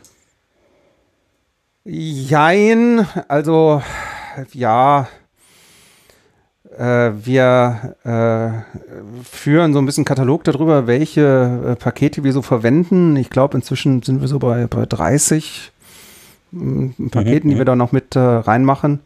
Also natürlich insbesondere äh, ganz wichtig sind sowas wie NumPy und SciPy. Mhm. Die sind, äh, also daher kommt das ursprünglich eigentlich, dass äh, die Datenauswertung in der Physik schon lang, schon länger mit NumPy und SciPy gemacht wird. Das ist da schon sehr beliebt, schon recht lange. Und ähm, dass man dann halt das gewissermaßen den umgekehrten Weg gegangen ist, dass wir geguckt haben, ja, wo, also als wir uns entscheiden mussten, wie machen wir denn unsere experimentelle Steuerung? Da haben wir doch uns gedacht, okay, die Datenauswertung läuft schon unter Python. Lass uns das doch uns einfach noch ein Niveau vorher auch schon machen und machen dann auch schon die Steuerung des Experimentes in Python.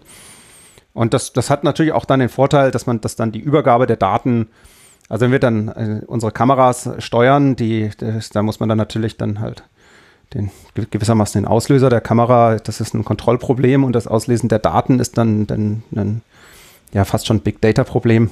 Und äh, wenn man das mit demselben machen kann, dann ist das natürlich super. Mhm, mhm, also, so, um mal Größenordnung zu geben, unsere Hauptkamera, die wir da verwenden, ist halt eine 2-Megapixel-Kamera, die mit äh, 5000 Bildern pro Sekunde aufnimmt. Und kommt ein bisschen Daten zusammen? Ja, da kommt ein bisschen Daten zusammen und äh, ich muss gerade überlegen, wie viel sind das? Ja, mal gucken. Also 2 Megapixel mal 2 Byte macht 4 Megabyte mal 5000 äh, 20 Gigabyte pro Sekunde. Hm, kleiner Datendurchsatz. Ja, da muss man, hm. also. Ja, Habt ihr so viel Platz bei euch?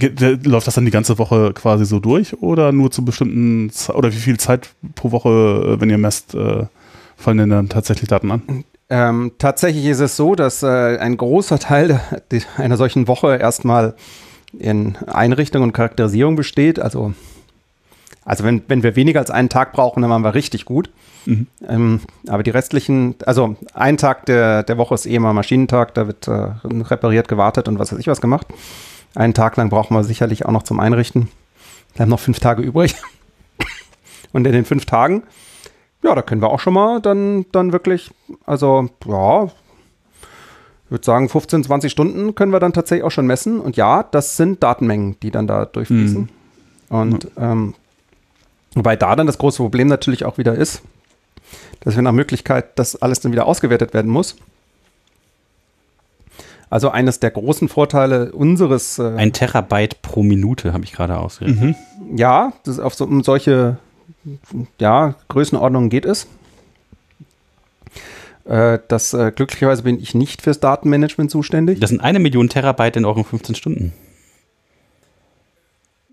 Hm, das kann 1000 oder 1000 Terabyte. Das kann nicht sein. 1000 Terabyte. 1000? Ja. Oh, ja, habe ich Petabyte. Eine ja, ja. 80. Ja, 1080 also das, Terabyte. Ja, ja, das ist, äh, wir haben da, also wir, also Petabyte ist bei uns. Jede eine, Woche. Ja, ja, ja. Hm. Das ist äh, nichts, also jetzt nichts Besonderes. Also unsere Daten, also die Leute, die bei uns, für, ich bin glücklicherweise nicht dafür zuständig, die Daten äh, zu speichern und zu halten. Äh, aber die, die das sind, äh, haben damit tatsächlich, also ja, das tut tatsächlich weh. Mhm. Und äh, ja gut, man versucht dann natürlich dann immer die Daten irgendwie einzudampfen, dass man halt versucht, äh, doch nur die Daten zu speichern, wo wirklich was Relevantes drauf ist. Also von den 5000 Bildern pro Sekunde, naja, das, also nicht, nicht auf allen Ecken des Bildes ist immer, sind immer interessante Daten drauf. Ja, vielleicht läuft dann irgendwie eine Reaktion, die mal zwei Sekunden dauert oder nur eine Zehntelsekunde mal flackert oder sowas und die muss man vielleicht haben. Ja, also je nachdem. Also es gibt zum, also das, also was viel gemacht wird, ist, wenn wir da solche äh, Proteine in den Strahl schießen, dass man dann, ja, also. Jetzt hast du wieder was gesagt, das hat, glaube ich, was macht ihr? Es stießt Proteine in den Strahl. Genau, also zum Beispiel dieses äh, äh, berühmte Spike-Protein von Corona, das, äh, also das Problem ist, wenn man einen Röntgenlaser da drauf schießt, dann ist das äh, Protein kaputt. Mhm. Das heißt. Das äh, bricht durch. Das explodiert. Das explodiert. Mhm. Ja, also das ist, das, das ist die Magie, dass wir, dass wir so schnell sind, dass wir das äh, gewissermaßen ein Foto schießen. Also wie muss ich das mal, ihr habt irgendeine Trägersubstanzflüssigkeit, in der schwimmt das rum und das ist auf so einem Glas drauf und da schießt dann der Laser rein, oder? Ähm, nee, das wird tatsächlich, äh, also das, ja, das ist in einer gelöst, typischerweise in einer äh, Lösung und äh, das wird dann in ein gewissermaßen ein feiner Strahl äh, sozusagen wie ein äh, Pinkelstrahl sozusagen, ähm, der dann äh, mit dem Laser beschossen wird. Und da das sofort kaputt geht, muss, muss halt das die ganze Zeit nachgefüttert werden. Deshalb wird das äh, mit, halt mit Hochdruck als ein sehr dünner Strahl durch. Ja, da, da äh, kommen die ganze Zeit Proteine, fließen da so durch. Genau. Also das heißt, äh, irgendwer pinkelt Proteine dann über diesen, und da kommt der Laser, der ballert dann dazwischen. Genau. Und, äh, und immer wenn was passiert, wird fotografiert, 5000 Mal pro Sekunde. Genau, also immer dann, wenn der Laser schießt, der Laser schießt, äh, ja, bis zu 5000 Mal pro Sekunde. Ähm, also die, die Größe, je nachdem, was man genau macht, kann das, kann das auch mal mehr oder weniger sein. Und, und der ist dreieinhalb Kilometer lang. Das heißt, es gibt so eine Riesenröhre irgendwo da und da schießt er durch. Richtig, das ist eine, eine Tunnelröhre, die ist mit einer Tunnelbohrmaschine gebohrt worden, die dann von, von, also wir sind, äh, das fängt in Hamburg an und äh, ist tatsächlich so lang, dass wir dann, dass das Experiment selbst dann nicht mehr in Hamburg stattfindet, weil. Mhm. Zu weit weg. Genau, dann sind wir bereits in Schleswig-Holstein. Mhm. Wie lange braucht der Strahl? Ja, Lichtgeschwindigkeit, ne? Ja, das ist wahrscheinlich äh, ein Augenblick. Ja, so Mikrosekunden, ja, das ist. Äh, mhm, aber äh, ihr könnt es schneller wahrnehmen. Ich habe gesagt, Fantosekunden könnt ihr Fantosekunden. auch. Ja, ja, das, also da, das hat ja nichts miteinander zu tun. Das ist ja, mhm, mhm, also wie lang der, also tatsächlich ist es so, dass in unserer Tunnelröhre mehrere von diesen Röntgenblitzen hintereinander sich auf unsere, auf unsere Probe zubewegen. Mhm. Äh, sogar ganz viele. Da, tatsächlich kommt das, äh, ist es nicht so, dass da 5000 so irgendwie so gleichmäßig über eine Sekunde kommen, sondern die kommen mal in Trains nennen wir das von äh, ja 500 äh, auf einmal an und das dann zehnmal die Sekunde und mhm. die 500 die kommen halt sehr schnell hintereinander an und dann kommt eine Pause und dann kommen die nächsten 500 mhm. und und dabei kann man dann tatsächlich sehen, wie dann durch diesen Strahl, der muss ja dann auch relativ schnell mit Druck dadurch äh, die ganzen Proteine zerstäuben oder explodieren oder die, die, das ist, äh, die bleiben in dem Wasserstrahl einfach gelöst. Mhm. Und jetzt ist es natürlich so, dass äh, ob wir, da, also das ist mehr oder weniger Zufall, ob man jetzt mit dem Röntgenlaser tatsächlich eins der Proteine trifft oder nicht. Mhm, mh, mh, und ja. äh, wenn man eins trifft, dann hat man halt ein Signal und wenn man gerade keins trifft, dann hat man kein Signal. Und idealerweise schmeißt man dann natürlich die Bilder, wo kein Signal ist, äh, einfach weg. Ähm, wobei ich äh, jetzt ganz ehrlich gesagt nicht in der Gruppe bin, die für das Wegschmeißen zuständig ist. Äh, wie gut die da jetzt schon sind, äh, weiß ich tatsächlich nicht. Mhm. Muss man auch erstmal rausfinden, oder? Dass da ein Signal ist. Äh, ja, das ist äh, eine Riesenmagie, äh, die da passiert. Mhm. Und äh, ja, wie gesagt, ich bin nicht in der Gruppe, die das macht. Deshalb. Äh, Aber man, man kann so wirklich Molekülstrukturen tatsächlich sehen. Also so, so wie man sich das aus dem Chemieunterricht früher vorstellt, so man sieht die, oh, nein. Äh. Also man sieht halt ein äh, Streumuster des, äh, dieses ah, Moleküls. Ja. Äh, nun ja, also da sind dann so auf der Kamera so ein paar Punkte drauf und dann macht man damit ganz, ganz, ganz viel Rechenleistung, mhm. muss das Ganze zurückgerechnet werden. Und da sind dann, da, also clusterweise sind dann die, die Rechner, die dann, also gewissermaßen ist es so, dass der, also das äh, Molekül befindet sich halt, halt in einer zufälligen Orientierung. Und deshalb muss man auch ganz oft drauf schießen, weil man es dann gewissermaßen einmal aus allen Richtungen betrachtet. Man sieht aber gewissermaßen nur das Schatten des Molek den Schatten des Moleküls. Mhm. Ja, gewissermaßen. Also am Ende sind das immer nur ein paar Punkte auf dem Detektor. Und aus denen muss man das sich dann wieder mit unglaublich viel Rechenaufwand zurückrechnen. Mhm. Dafür gibt es dann aber auch wieder ganze Arbeitsgruppen, also ganze Institute, die sich nur mit dieser Rück Rückberechnung beschäftigen. Weil man nur diese einzelnen Parzellenbilder aus verschiedenen Blinkwinkeln hat und die man dann quasi zu einem ganzen. Genau. Und mhm. äh, daraus kann man dann tatsächlich das, äh, am Ende das ganze Molekül wieder rekonstruieren und weiß dann, kann man das irgendwie kalibrieren, dass man hinterher weiß, ob man das Richtige zurückgerechnet hat, dass man äh, etwas nimmt, wo man die Struktur kennt? Ja, na, ah ja, okay. Natürlich hat man, haben wir angefangen mit äh, Molekülen, die äh, wir schon kennen. Mhm. Und, und, Mathematik lügt auch nicht. ja, oder auch ist, ist einfach schon mit anderen, äh, mit man. anderen Methoden gemessen worden und dann weiß man, was da geht. Wobei ich mich persönlich weniger mit Molekülen beschäftige als halt mit Magneten. Hm.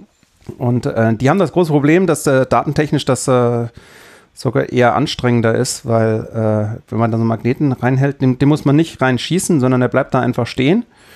Äh, und äh, das heißt, da ist dann auf jedem Bild was drauf. Das sorgt dafür, dass wir dann noch viel mehr Daten haben. Ähm, dafür ist das dann mit dem Rückrechnen nicht so schwer, weil es da meistens um deutlich einfache Sachen geht. Da, da dann, wenn du da Magneten reinhältst, dann ein bisschen eine gewisse Abweichung dann immer in eine Ecke, oder? Ja, also was man halt macht, also mit äh, Röntgenstrahlen kann man halt sehen, ob der Magnet magnetisch ist, gerade. Also, nein, also eine Festplatte speichert man ja dadurch, dass man ähm, auf einer klassischen Festplatte, also keine Solid State, sondern auf einer klassischen, dass man dort äh, eine magnetische Schicht hat und dann das, äh, den Magnet entweder so rum oder so rum dreht. Und äh, was wir dann machen, ist, dass wir äh, schießen mit einem handelsüblichen Laser, äh, ja, also mit, auch mit einem Hochintensitätslaser da drauf, äh, dann wird das heiß und äh, dadurch wird der Magnet de demagnetisiert. Und danach schießt man einmal mit dem XL drauf und guckt, äh, ob er noch magnetisch ist. Und dann kann man die Zeit zwischen den beiden ähm, ändern und gucken dann, ob wie schnell, wie lange es denn dauert, so einen Magneten zu demagnetisieren. Und das ist dann halt die äh, kürzeste Zeit, mit der man grundsätzlich ein Daten auf einer Festplatte schreiben könnte. Die Zeiten, die glücklicherweise so schnell sind, äh, das weiß man inzwischen, dass das für also einen Computer tatsächlich dann am Ende egal ist. Es geht also tatsächlich nur noch darum, das tatsächlich prinzipiell zu verstehen, was da eigentlich passiert und nicht mehr äh, mhm, auszuschließen, dass man da in irgendein so physikalisches Limit läuft mit einer Technologie, wo man jetzt irgendwie wahnsinnig viel das investiert. Heißt, das, das ist eine Magnettechnologie, ja. mit der man mit Laser die Platten beschießt, um die ja, Sachen zu speichern? Äh, also das, das Problem ist, dass äh, das Einzige, was so schnell ist, sind Laser. Mhm. Und deshalb müssen wir Laser nehmen. Mhm. Also wie eine Technologie dazu aussehen würde, das äh, die Frage, braucht man da. Aber das hört sich an, als wäre es deutlich schneller als SSD. Ja, genau. Das, also wie gesagt, das ist äh, äh viel, viel schneller als alles. Äh, also dies, das, das Schalten eines solchen Magneten geht prinzipiell viel, viel schneller, als was jemals ein Computer wird schreiben können. Und äh, weshalb wir da keine, es, es, es gibt von der Geschwindigkeit schreibt, theoretisch, es gibt keine theoretische Grenze. Keine physikalische Grenze, die da irgendwie. Also es gibt eine, aber die ist so weit von gut und böse, dass, dass wir die, diese 100 Jahre nicht mehr erreichen werden. Genau, äh, ja. vor allen Dingen nicht bis äh, SSDs übernehmen. Ähm, mhm, mhm. Ähm, vielleicht. Das ist aber nicht das ist aber nicht das Problem, oder warum Festplatten langsam sind, sondern nein, nein, das Problem nein, ist, dass die richtige Stelle nicht da ist. Ja, genau. Das, äh, ja, das, äh, das, dieses Problem, wie gesagt, ist keins mehr. Das ist damals, das ist ja auch schon wieder 30 Jahre her, dass, den, dass damals die meinten, in das äh, physikalische Limit zu laufen. Und äh, dann zu dem das ist Eine schöne Vorstellung. Ja. Und, äh, Vor 30 Jahren hat man gedacht, jetzt, jetzt können Computer gar nicht mehr schneller werden. Das ist jetzt leider vorbei. Genau. Aber es hat sich dann leider doch raus, zum Glück doch rausgestellt. ja. Ähm, ich fand das aber ganz interessant. Ich glaube, das äh, interessiert vielleicht noch andere Menschen. Äh, wie funktioniert denn das jetzt überhaupt, äh, so ein äh, Magnetspeicherband? Wenn du sagst, da muss man Magneten äh, drehen, dann speichert man irgendwas? Ja, also effektiv, also so, so, so, so eine Magnetplatte, wie sie in Festplatten vor der Zeit von Essen genau verbaut waren. Äh, es ist ja einfach nur eine magnetische, genau, eine magnetische Struktur, also irgendein, ja, ein Stoff, der grundsätzlich magnetisch ist und oben drüber, und den kann man halt, äh, also da kann, da kann man sich so winzige kleine äh, Magnetchen vorstellen, aus denen das draufsteht, von denen, äh, aus denen das besteht, aus von denen es natürlich ganz, ganz, ganz viele gibt, nämlich für jedes Bit, das gespeichert werden soll, eins. Mhm. Und äh, ja, den, dadurch, dass man dann mit einer Magnetspule drüber fährt, äh, dreht man das entweder so, dass der Nordpol nach oben steht oder der Südpol nach oben steht. Und so speichert man Daten auf einer Magnetfestplatte. So speichert man Daten auf einer Magnetfestplatte. Und danach dann, und, und umgekehrt wird das ausgelesen dadurch, dass man äh, die äh, dann halt misst, äh, ob denn jetzt gerade der Nordpol oder der Südpol oben ist. Mhm. Und äh, genau, und, und wir wollten, also das, da gibt es halt Grenzen, wie schnell man da schreiben kann. Aber wie gesagt, es gibt sie effektiv nicht, weil es ging halt die Frage tatsächlich, wie weit kann ich denn so einen Magneten, den Nordpol zum Südpol rumdrehen? Also grundsätzlich, wie, wie, wie lange dauert es das eigentlich, dass sich dieser Magnet dreht? Mhm. Und äh, dreht sich da wirklich was oder wird das umgepolt? Äh, ja, gut, das, äh, das äh, kann man, das ist eine Definitionsfrage. So, okay. Was heißt denn dann Umpo? Ja, mhm. ja, also, ja, gut, es geht da immer um die, die Spins der Elektronen. Also Elektronen haben gewissermaßen ein Oben und ein Unten. Und in Magneten ist es so, dass man, also das ist die, das ist, was ein Magnet ist. Ein Magnet ist so, dass die, die Spins, also dass die Elektronen, benachbarte Elektronen aneinander gekoppelt sind, dahingehend, dass die, äh, wenn das eine Elektron nach oben zeigt, zeigt das andere gerne auch nach oben. Und dann bilden die so halt so äh, eine Gang sozusagen und wenn dann gruppenmäßig sich äh, alle zeigen dann in eine Richtung.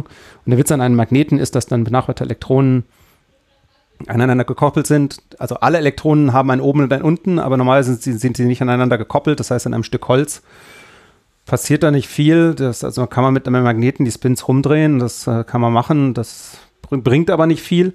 Während die, äh, wenn man mit meinem Magneten die äh, Elektronen umdreht und danach das Magnetfeld wieder ausschaltet, dann bleiben die Elektronen halt in derselben Richtung stehen, mhm. wie sie vorher waren. Das ist. Äh das wäre auch gar nicht, gar nicht klar gewesen. Das bedeutet, dass man, äh, dass es überhaupt Magnete gibt aus Metall, das ist der gleiche Effekt, wie etwas da drin zu speichern. Im Grunde ist das das, was man da drin gespeichert hat, sozusagen die Art, äh, ja, also, äh, ja.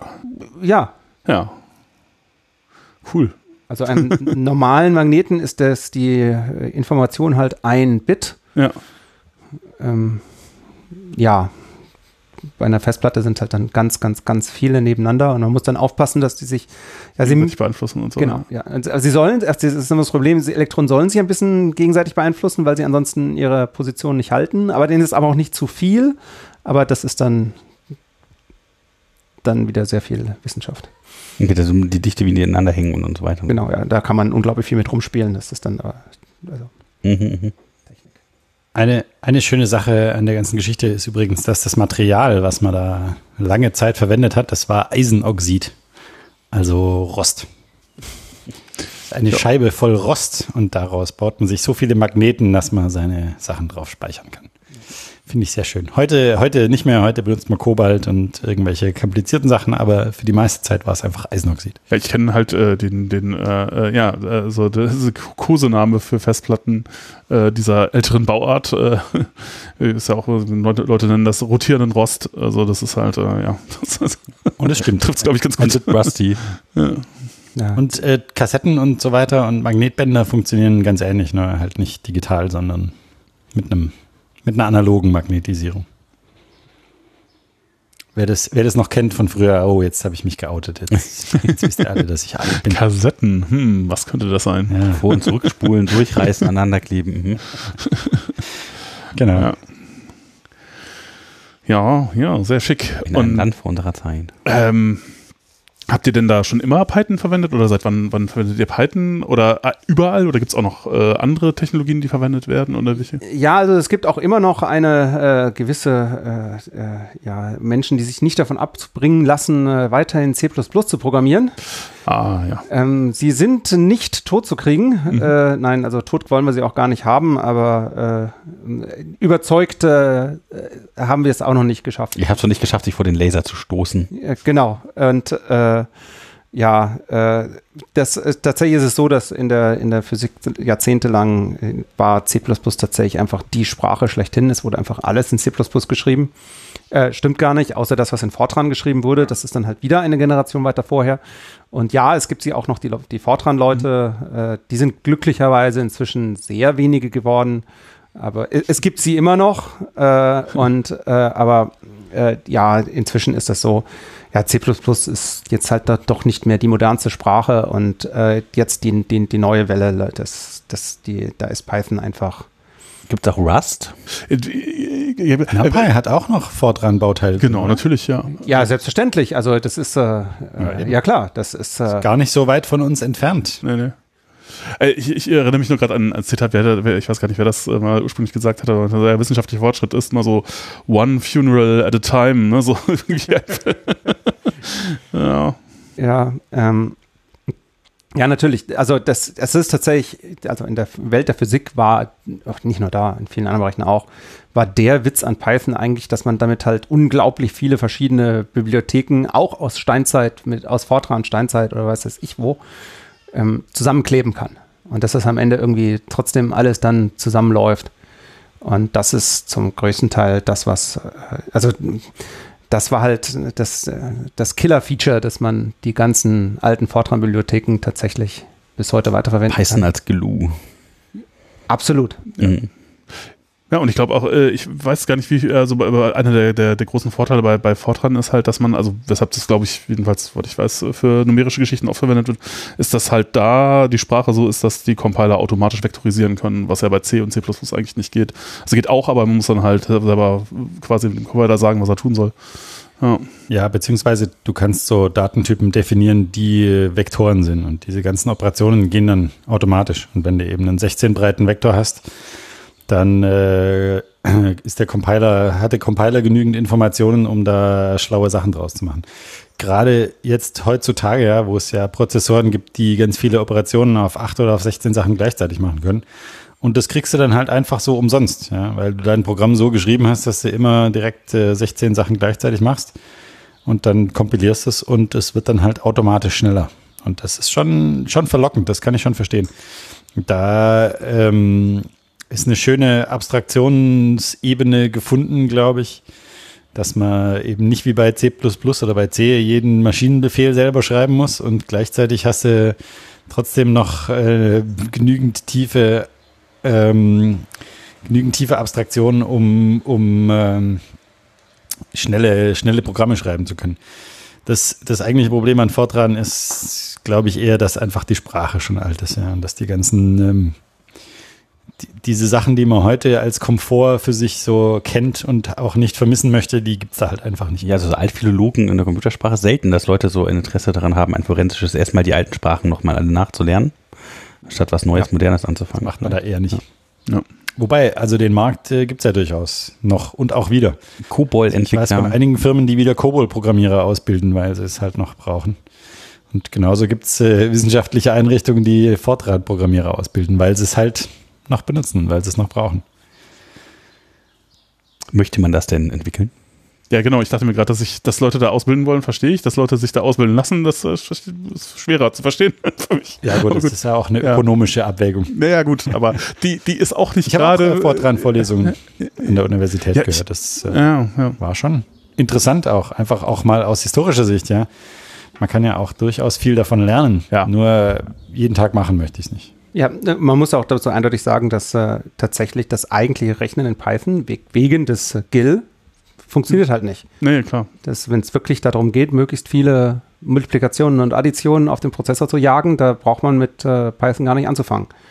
Sondern da muss man dann wirklich halt über NumPy zum Beispiel, dann äh, Genau. Das kann das dann ja. Und da, da kommt dann auch wieder, gut, okay, da kommt dann auch, das, das, tatsächlich ist da nicht, nicht so viel Fortran drunter, wie man sich das denkt, weil äh, gerade die großen alten Fortran-Bibliotheken tatsächlich in, in mehrfach nachimplementiert wurden. Also es gibt da ja die, die großen, also das, die, die, die wichtigste sind immer noch die BLAS, die, die äh, Basic Linear Algebra Subroutines, die halt sowas wie Matrixmultiplikation enthalten, die halt äh, von den Prozessorenherstellern oder sehr enthusiastischen Hobbyisten äh, äh, handoptimiert wurden, teilweise äh, bis in die Assembler-Ebene runter, um möglichst äh, schnell auf einem Prozessor sowas wie Matrixmultiplikation machen zu können.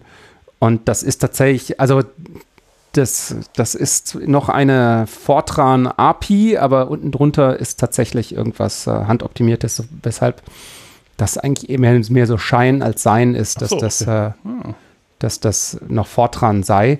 Aber das ist halt so eine, so eine bewährte, so eine bewährte API und so eine bewährte API, die wirft man auch nicht weg, vor allem, weil die, die API ist ja auch nicht das, was weh tut. Mhm. Und das, das Programmieren, das tut natürlich dann erst, erst recht weh, weil wenn man dann tatsächlich auf Assembler runtergeht und das machen die, dann das, das tut natürlich weh. Oder natürlich heutzutage auch auf Grafikkarten ist das ja auch dann sehr beliebt und das gibt's dann halt, ist dann halt sehr schön, dass es dann da halt so standardisierte Bibliotheks-APIs gibt, bei denen es dann eigentlich völlig egal ist, auf was das dann am Ende läuft. Ja, das war interessant, also weil man denkt halt manchmal dann Python wäre langsam, aber wenn man dann sowas wie NumPy benutzt, äh, hat man ja quasi die Python-API, die man dann ansprechen kann, in der man entwickelt und da unten drunter sind dann ja viel mehr äh, Genau, und das ist halt wieder die Sache mit dem, dem, dem Python als Glue. Ähm, Wobei ich sagen muss, dass was jetzt tatsächlich äh, ein, ein eher größeres Problem bei uns ist, äh, da wird auch, da denken man, zerbrechen sich auch gerade viele schlaue Leute die äh, Köpfe drüber. Das ist nämlich äh, zuverlässige Datenauswertung. Das Problem ist das, was ich erzählt habe, von wie wir unsere Experimentsteuerung machen, dass man da schnell mal was äh, runterhackt. Das ist ja ganz schön für sowas, aber das Problem ist, am Ende wollen die Daten ja auch ausgewertet werden. Und tatsächlich, also was wir sehr viel mit Jupyter Notebooks machen, äh, die haben aber immer das Problem, dass man sich äh, fünf Minuten, nachdem man die Auswertung gemacht hat, nicht mehr daran erinnern kann, was man eigentlich gemacht hat. Und äh, welches denn der Jupyter Notebook Zellen man denn jetzt nun ausgeführt hat und welche nicht. Und an welche man schnell noch einen Parameter gedreht hat und welche nicht. Äh, wer länger mit Jupyter Notebooks mhm. gearbeitet hat, äh, kennt das wahrscheinlich sehr gut. Hin und her. Mhm. Ja, und äh, was natürlich der Reproduzierbarkeit, also reproduzierbar sind unsere Daten in dem Sinne ja sowieso nicht, weil wir sind der einzige Röntgenlaser, der diese äh, Intensitäten schafft. Das heißt, äh, wir können die nur bei uns reproduzieren, aber wenn man wenigstens mal die Auswertung der tatsächlich vorhandenen Daten reproduzierbar machen könnte, wäre das ja schon mal schön. Ja, weil sonst muss man auch erstmal wieder warten, bis man so einen Slot gebucht hat, wo dann das Dreierteam dann reingeht mit der ganzen Preparation das nochmal macht. Genau, ja, aber gut, das, aber dann auch die Auswertung, ähm, also es wäre zum Beispiel auch mal eine gute Idee, dass man, wenn man zum Beispiel zwei verschiedene vergleichbare Materialien sich anguckt, dass man mal vergleicht, ich das eine auswerte und was das andere auswerte. Und wenn man dann zwischendurch äh, das Jupyter Notebook wieder mal vergessen hat, was man da eigentlich gemacht hat, dann äh, ist das sehr unpraktisch. Und äh, das ist tatsächlich ein, also bei uns aktuell, also was heißt aktuell? Also schon, schon seit länger ein Problem, wie man das denn handhabt, dass man da reproduzierbar Daten auswertet.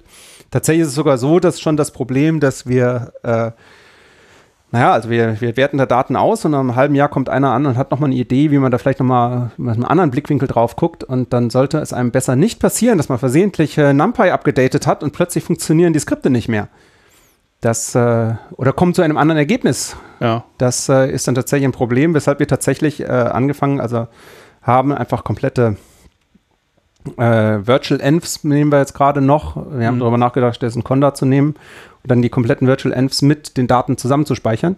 So ein Virtual Env ist dann verglichen mit den Daten einfach winzig. Damit mhm. man, wenn man ein Jahr später nochmal versucht, die gleiche Auswertung zu machen, dann tatsächlich zum gleichen Ergebnis kommt. Äh, ja. Ja, aber das stelle ich mir auch, weil die ganzen äh, Betriebssystembibliotheken hat man im Virtual entweder nicht drin, also libc oder auch diverse andere äh, Geschichten. Das heißt, wenn die sich geupdatet haben, dann kann. Das ist richtig. Das heißt, äh, dann müsste man dann äh, konsequenterweise weiter zu Docker-Containern gehen ja. oder ähnlichen Technologien. Ja, oder Ansible irgendwas bauen. Ne? Ja, Ansible ja. hilft ja nicht, weil Ansible würde dann ja dasselbe Problem haben mit den äh, Systembibliotheken, dass man das, Ansible installiert ja auch typischerweise nur auf ein existierendes System drauf. Ja, aber du kannst ja sagen, welches, was der extern installieren soll und wenn du das Betriebssystem selber auswählen kannst, dann kannst du wahrscheinlich auch die Pakete pinnen. Ja, ja, das ist richtig, ja. Und äh, genau, das, aber ich muss ganz ehrlich gestanden sagen, das ist, daran arbeiten wir noch. Mhm. Also bisher sind wir ganz stolz darauf, und da sind wir, glaube ich, schon fast Vorreiter Nein, wahrscheinlich nicht. Aber ähm, dass wir halt wenigstens unsere Daten mit den Virtual Envs äh, speichern, dass wir wenigstens da eine verlässliche Datenauswertung haben, dass wir, also in der Physik war es bisher doch recht häufig üblich, dass man die Daten auswertet und äh, dann, wenn man eine Publikation macht, die Auswertung auf eine CD brennt und dann mit ins Archiv gibt. Mhm ich weiß nicht, wie oft jemand tatsächlich so eine CD wieder rausgeholt hat. Und, und wenn, ob die dann noch funktioniert, ist auch sehr unklar. Äh. Ja, ja. Das war dann doch eine eher symbolische Aktion. Und das bei den Physikern. Ja, also da, ja, gut, das ist ja noch äh, vergleichsweise fortgeschritten. In der Medizin wirst du halt die Auswertung gemacht und dann sind die Daten fertig. Oder drückst sie aus. Ja, wobei es, äh, ich, ich, glaube, dass die, die Medizin da sogar im Gegenteil mit, mit solchen Sachen sogar weiter ist, weil sie, äh, weil ja. Also ja, also gerade wenn, wenn in irgendwelche Zulassungsverfahren gehen, da gucken die Leute tatsächlich. Ja, Zulassungsverfahren, drauf. klar. Und aber, aber Forschungspaper ist normalerweise, also wenn du ein Appendix hast, äh, kannst du, wie der Dominik sagt, kannst du ja abtippen. Genau. Wenn du die Rohdaten überhaupt kriegst. Ja, also ja bei uns äh, ist äh, die Rohdaten zu kriegen äh, illusorisch, äh, weil äh, sie sind einfach zu groß. Ähm, ja. wie, hm. wie, lange speichert ihr denn eure Daten? Wie lange könnte man denn zu euch kommen und sagen, hier, ich habe mir jetzt noch was eingefallen? Das ist eine Frage, das ist eine Frage, die ich dir tatsächlich noch nicht beantworten kann, weil noch sind die Platten hm. nicht voll. Ah, okay. wie lange laufen? Irgendwann ist das Ziel erreicht. Und, und wie groß ist der Serverraum? Halt ähm, äh, der Serverraum steht gar nicht bei uns, sondern äh, da irgendwo in Hamburg ist da so ein Serverraum, den habe ich noch nie gesehen. Weiß ich mhm. nicht, wie groß der ist. Ähm, ich weiß nicht, wie viel Platz da ist, wie viel Platz wir grundsätzlich noch finanzieren können. Also bisher mussten wir noch, dazu muss man sagen, ich, es gibt so Wochen, wo wir so viele Daten produzieren. Wenn wir mit unserem Hauptdetektor arbeiten, dann ist das so, dann kommt da so viel Daten raus wenn wir nicht mit unserem Hauptdetektor arbeiten, es gibt auch, es gibt auch völlig andere Experimente, wo man äh, alle 10 Sekunden ein Bild schießt äh, von 2 Megapixel und dann ja, dann. Das ist ja fast redundant dann im Vergleich. Genau, das ist dann, genau, da, das ist dann, wenn du plötzlich äh, beginnst, äh, dass tatsächlich dein Virtual Env das größte äh, äh, auf der Platte ist. Ähm, aber das ist dann auch egal, weil im Vergleich, also dann hat man halt. Das spielt keine Rolle. Genau, das geht dann unter das ist dann auch mal sehr schön dann. Also da muss man sagen, dass dann, also wenn man da mit, äh, mit unserem Hauptdetektor mit den 5000 Bildern pro Sekunde arbeitet, dann muss man halt wirklich, da hängt halt wirklich auch Rechenpower hinten dran, das dann also ausrechnet und da gibt es dann, haben wir auch ganze Stäbe von Leuten, die nur dafür zuständig sind, das am Laufen zu halten, dass dann die ganzen Prozessketten da hinten dann das machen. Während, äh, wenn wir dann mit nur alle 10 Sekunden ein Bild nehmen, ist das viel schöner, weil dann, dann, dann kann man das tatsächlich auch alles mit ein paar Python-Skripten machen und dann ist man auch deutlich flexibler darin, äh, irgendwas Schönes zu machen. Mhm. Ähm, in welchem, das kommt mir jetzt gerade so in den Sinn, weil in welchem Format werden die Daten denn dann abgespeichert? Äh, wird das einfach, also es gibt ja diese diverse Formate für wissenschaftliche Zwecke, also NetCDF äh, oder wie heißt das? Ich weiß es nicht. Ja, also unseres ist äh, HDF5.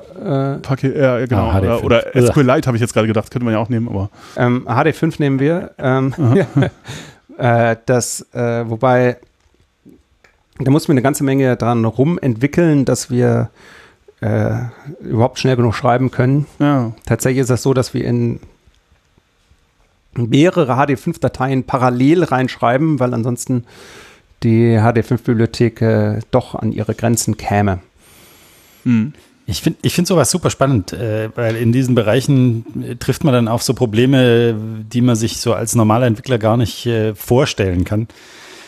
Schon allein die, die, die Bandbreite zu haben, ja, die Daten aus diesem Sensor rauslesen zu können, das muss ja gigantisch sein und das, das geht ja weit über das hinaus, was man so als normaler Mensch in einem Computer je sehen kann. Und, und äh, wenn man sich überlegt, wie viel Bandbreite da an Speicherplatz einfach rauskommen muss, ja. Äh, es, also bei uns, da zerbrechen viele von den Abstraktionen, die man normalerweise so hat. Ja, bei uns kommen tatsächlich die Glasfaser da bündelweise aus den Detektoren raus. Ähm, und äh, das ist, ja, da ist, hängt richtig Rechenpower dahinter. Ja, klar, und das muss dann in irgendwelche Speicherbänke reingehen und von den Speicherbänken muss es irgendwo auf äh, ja, Speicher gehen, aber ein Kabel reicht an keiner Stelle. Das heißt, es muss sicherlich alles äh, parallel sein. Ja, genau. Das, äh, da stapelweise an Rechnern stehen dann da übereinander, die das dann verteilen. Die es alle gleichzeitig abkriegen. Ja, ja, ja. Das ist, äh, also das ist tatsächlich, äh, äh, das ist immer sehr, ich, ich, ich, ich habe das nicht, also ich finde das immer so lustig, äh, dass äh, wenn wir anfangen, Daten zu nehmen, dann dauert das mehrere Sekunden, bis alle TCP-Verbindungen aufgebaut sind, um dann die Daten zu. Einfach nur das, das Aufbauen der Verbindungen dauert mehrere Sekunden. Hm, das ist lang. Ja. Ja, das stellt man sich tatsächlich recht wichtig vor, ne? wenn dann die, die Sachen durcheinander fliegen, da in so eine Riesenmenge, wie man den auffangen will. Das, äh, also das ist auf jeden Fall, glaube ich, eher Big Data dann tatsächlich irgendwo, so ein bisschen. Ja, wobei es, es auf der einen Seite natürlich schon, dass es natürlich Big Data ist, also von der reinen schieren Größe her. Auf der anderen Seite, also was, äh, was man normalerweise unter Big Data sind, sind halt deutlich strukturierter als das, was wir da haben. Mhm. Wir haben da ja einfach nur Bilddaten, rohe Bilddaten, Bilddaten ja. Genau. Mhm. Okay, also ja. Ähm, augmentiert ihr die direkt oder sowas? Oder also werden die, gibt es ein Post-Processing, dass da viele Informationen mal reinfließen oder ist das einfach nur dann pro Experiment irgendwie so ein äh, Meta-Informationsding? Also wir müssen, also wir, wir müssen tatsächlich während des Experiments darauf reagieren können. Das heißt, wir die ganzen, während des Experimentes werden bereits alle Daten, ja, also rudimentär ausgewertet, damit wir eine Idee kriegen, ob die Daten überhaupt gut sind. Mhm. Wir können uns, uns nicht leisten, dort äh, mehrere Stunden lang irgendwas zu messen und am Ende festzustellen, dass wir leider vergessen haben, die Probe in den Strahl zu fahren oder so etwas. Mhm. Ähm, ja, es, sowas passiert halt auch ja, regelmäßig. Und äh, ja, und dann, ja, oder auch, dass man dann halt, dass man halt feststellt, okay, wir haben mit viel zu viel Intensität gemessen, da sieht, also das ist völlig äh, ausgeleuchtet, der Detektor, man sieht gar nichts mehr oder es war jetzt alles viel zu dunkel oder was weiß ich was. Das kann ja alles gleichzeitig passieren. Und äh, deshalb muss die ganze Zeit auch währenddessen werden die Daten rudimentär ausgewertet, dass man sofort sehen kann, was da passiert. Wobei wir das, äh, ja, das Ganze wird dann auch visualisiert, wobei wir das äh, hm. meiner Meinung nach sehr, noch sehr steinzeitlich machen. Das machen wir nämlich. Hm? Äh, da verwenden wir tatsächlich PyQt. Mhm. Version Nummer, weißt du die? Pi 5, also ja, okay. PyQt 5, also schon das, äh, das Neueste. Und ähm, ja, also also wenn man mich heute fragen würde, würde ich ja natürlich sagen, das macht man doch viel besser mit, also Visualisierung doch besser in einer Webanwendung und nicht so mit einer, mit einem Standalone äh, Desktop-Ding. Genau, aber äh, ja, die Entscheidung ist damals äh, dafür gefallen und äh, das, äh, das läuft ist jetzt so. Ja, ja und es ist ja auch Python, also so ist es jetzt nicht. Ja. Und ihr habt auch keine Lizenzprobleme, weil ihr eine öffentliche Institution seid wahrscheinlich? Nee, ist das ja nicht. Wir sind eine öffentliche Institution, but, uh, aber ja, das, aber das, das ist doch LGPL. Genau. Äh, das, sogar als es GPL war, da wir grundsätzlich alles, äh, ja, sagen wir so, wir würden, also eigentlich sollte alles quelloffen sein. Ja, äh, wir halten uns daran, dass jeder, der, der, in der GPL steht ja drin, dass äh, jedem, dem man den Binärcode gibt, dann auch den Quellcode geben muss. Das tun wir auch. Mhm. Das bisher ist es allerdings so, dass bisher noch keiner vorbeigekommen ist, der den Binärcode hat. äh, hint, ja. hint. Ein Schlupfloch. Ja, äh, und äh, äh, ne, ich glaube, der Grund, dass wir es noch nicht veröffentlicht haben, ist, äh, dass A, wir äh, ja, noch nicht. Äh, äh, ich, vielleicht haben wir es inzwischen sogar schon veröffentlicht. Das, also, äh, dass äh, äh, wir das Ganze auch noch so machen wollten, dass das schön aussieht, damit es uns nicht zu peinlich ist. Ähm, ja, gerade, also gerade in Anfangszeit ist der, das ist doch alles sehr schnell und gestrickt worden. Was ja das Schöne ist, dass es mit Python geht, dass man mit Python auch mit äh, schön gestricktem Code, also mit schnell gestricktem Code am Ende doch, doch noch sehr schöne Sachen bei rauskriegt. Ja, Mhm. Es ist total witzig. Ich war vor ein paar Jahren auch in so einem Big Data-Projekt drin, kommerzieller Natur, nicht ganz so groß wie eures. Und äh, da gibt es auch äh, eine Visualisierungsoberfläche, die auch in PyQt geschrieben ist. Und auch da wird über eine Weblösung nachgedacht und man ist aber noch nicht so weit. Also die, es ist schön zu hören, dass die Probleme doch überall die gleichen sind. Ja. Also grundsätzlich finde ich ja PyQt5 ist tatsächlich eigentlich, grund, eigentlich grundsätzlich eine sehr schöne Bibliothek, wenn man so eine so eine Desktop-Anwendung machen will. Aber wenn man ehrlich ist, wenn man genau, sind solche Desktop-Anwendungen eigentlich heutzutage so ein bisschen eigentlich nicht mehr. Ja, man hat es ja mhm. früher gemacht, weil es halt nicht anders ging, ja, weil da halt irgendwelche Grafiken anzeigen musstest und dann irgendwelche interaktiven Sachen machen musstest mit diesen Grafiken und dann äh, ja, ja mal, vor, vor fünf ja. bis zehn Jahren war das im Web noch nicht so einfach, aber heutzutage ist es ja kein Problem mehr. Genau, und also wir haben angefangen damals äh, mit der Programmierung, in, also 2009, damals tatsächlich noch Python 2. Ja. Ähm, wir haben dann den, glücklicherweise den Umstieg schnell, genau, schnell genug geschafft. Ja, aber äh, genau, aber äh, damit habt ihr schon immer die Motoren und so geschaltet, weil dann hattet ihr das Problem, dass ihr da äh, äh quasi ja nicht äh, blockieren konntet, während ein Motor sich verstellt hat schon länger und Async.io gibt es ja jetzt erst seit 2015, 14, 15, irgendwann da ging das los, ne? Ähm, ja, also äh, vorher äh, hatten wir, waren wir einfach noch nicht so weit, dass wir, also in Betrieb gegangen sind wir 2017 mhm. und äh, vorher waren das, äh, hatten wir ja ein paar Demonstrationsdinger noch nur da rumstehen. Wir haben, es hat halt lange gedauert, die 1000 Motoren da überhaupt einzubauen und äh, erst wenn du dann genügend von denen eingebaut hast, stellst du dir dann halt die Frage, dass man die auch tatsächlich parallel fährt. Oh. Und mhm. äh, dann haben wir glücklicherweise noch äh, im richtigen Moment die Kurve gekriegt und das Ganze nochmal, also dann kam glücklicherweise im richtigen Moment auch äh, Async Euro vorbei. Und dann konnte man das alles gleichzeitig. Äh, Bei den 1000 Modulen muss ich immer an das von Johannes äh, äh, veröffentlichte Ding da zum, zum Raumschifffliegen denken. Du hast doch mal das. Was? Was? Das so ein Blogantrag. Welche Raumschiffe fliege ich? Ja, das ist irgendwie so, so ein Blogantrag. Ich weiß nicht, mit der Steuerung, die man da machen kann. Wie ist das nochmal? Ja, ich weiß nicht. Ich, ich denke schon die ganze Zeit drüber nach, wie man das wohl in der Home-Automatisierung äh, verwenden könnte, wo man seine tausend Motoren in der Küche platziert, die dann, keine Ahnung, die Gewürze dosieren oder die. Hm. Aber wie ist das denn? Ich muss immer mal nachdenken. Wobei wir dann, das muss man auch äh, dann der Ehrlichkeit halber äh, noch dazu gestehen, noch einmal eine Ebene unten drunter haben. Das ist äh, dann ein, eine kommerzielle Lösung tatsächlich äh, von einer Firma namens Beckhoff, die dann die äh, Motoren, die, die eigentliche Motor, Motoransteuerung macht. Das, was wir in Python bisher nicht machen, ist die Echtzeitsachen. Dafür ist, glaube ich, Python auch einfach nicht gut genug. Also nicht, nicht die geeignete Sprache, weil, also, wenn man, wenn der Motor dann tatsächlich, also da muss man dann irgendwann am Ende unten dann mit, also mindestens mal 100 Hertz dann den Motor abfragen, wo bist du denn jetzt und dann ihn dann dementsprechend schneller oder langsamer machen. Und das geht mit Python eher nicht. Also mhm. ein Real-Time-Python wäre mir jetzt nicht. Häufig so, ja. Mhm. Das ist auch häufig so, glaube ich, dass man da noch so eine Schicht hat, wo man einfach sagt, ich möchte, dass der Motor zum Zeitpunkt X an der Stelle Y ist und das dann einfach wegschiebt und sagt, sorg mal dafür. Ja, dafür haben wir uns eine kommerzielle Lösung gekauft, äh, aber ich muss sagen, dass die kommerzielle Lösung genau das Problem hat, dass kommerzielle Lösungen immer haben, dass wir da dann, äh, wenn man da an eine Grenze kommt, dann ist die Grenze auch hart. Dann ja, ist dann ist, machen, ja. genau, da kommt läuft man mit dem Kopf gegen die Wand. Und, Oder man muss viel Geld ausgeben. Richtig. Also jetzt ist es tatsächlich so, dass äh, wenn man für anderthalb Milliarden so einen Tunnel gegraben hat, dann kann man auch mal tatsächlich ein bisschen Geld in die Hand ja. nehmen. Aber das ist, äh, das ist das nicht. Muss auch irgendwo ein Ende haben. Ja, genau. Und es ist, also für ganz Kleinigkeiten will man dann, dann auch nicht mehr, äh, ja, und so solche, solche kommerziellen Lösungen scheitern doch am Ende sehr an der Flexibilität. Muss auch sagen, dass die, die, äh, als wir auf die Idee gekommen sind, den, die, dem Hersteller Beckhoff zu erzählen, dass wir unsere Projekte in einer Versionskontrolle halten, da haben die schon ganz schön geschluckt. Und als es dann hieß, wir finden aber nicht Subversion, sondern Git, da haben die richtig Angst bekommen.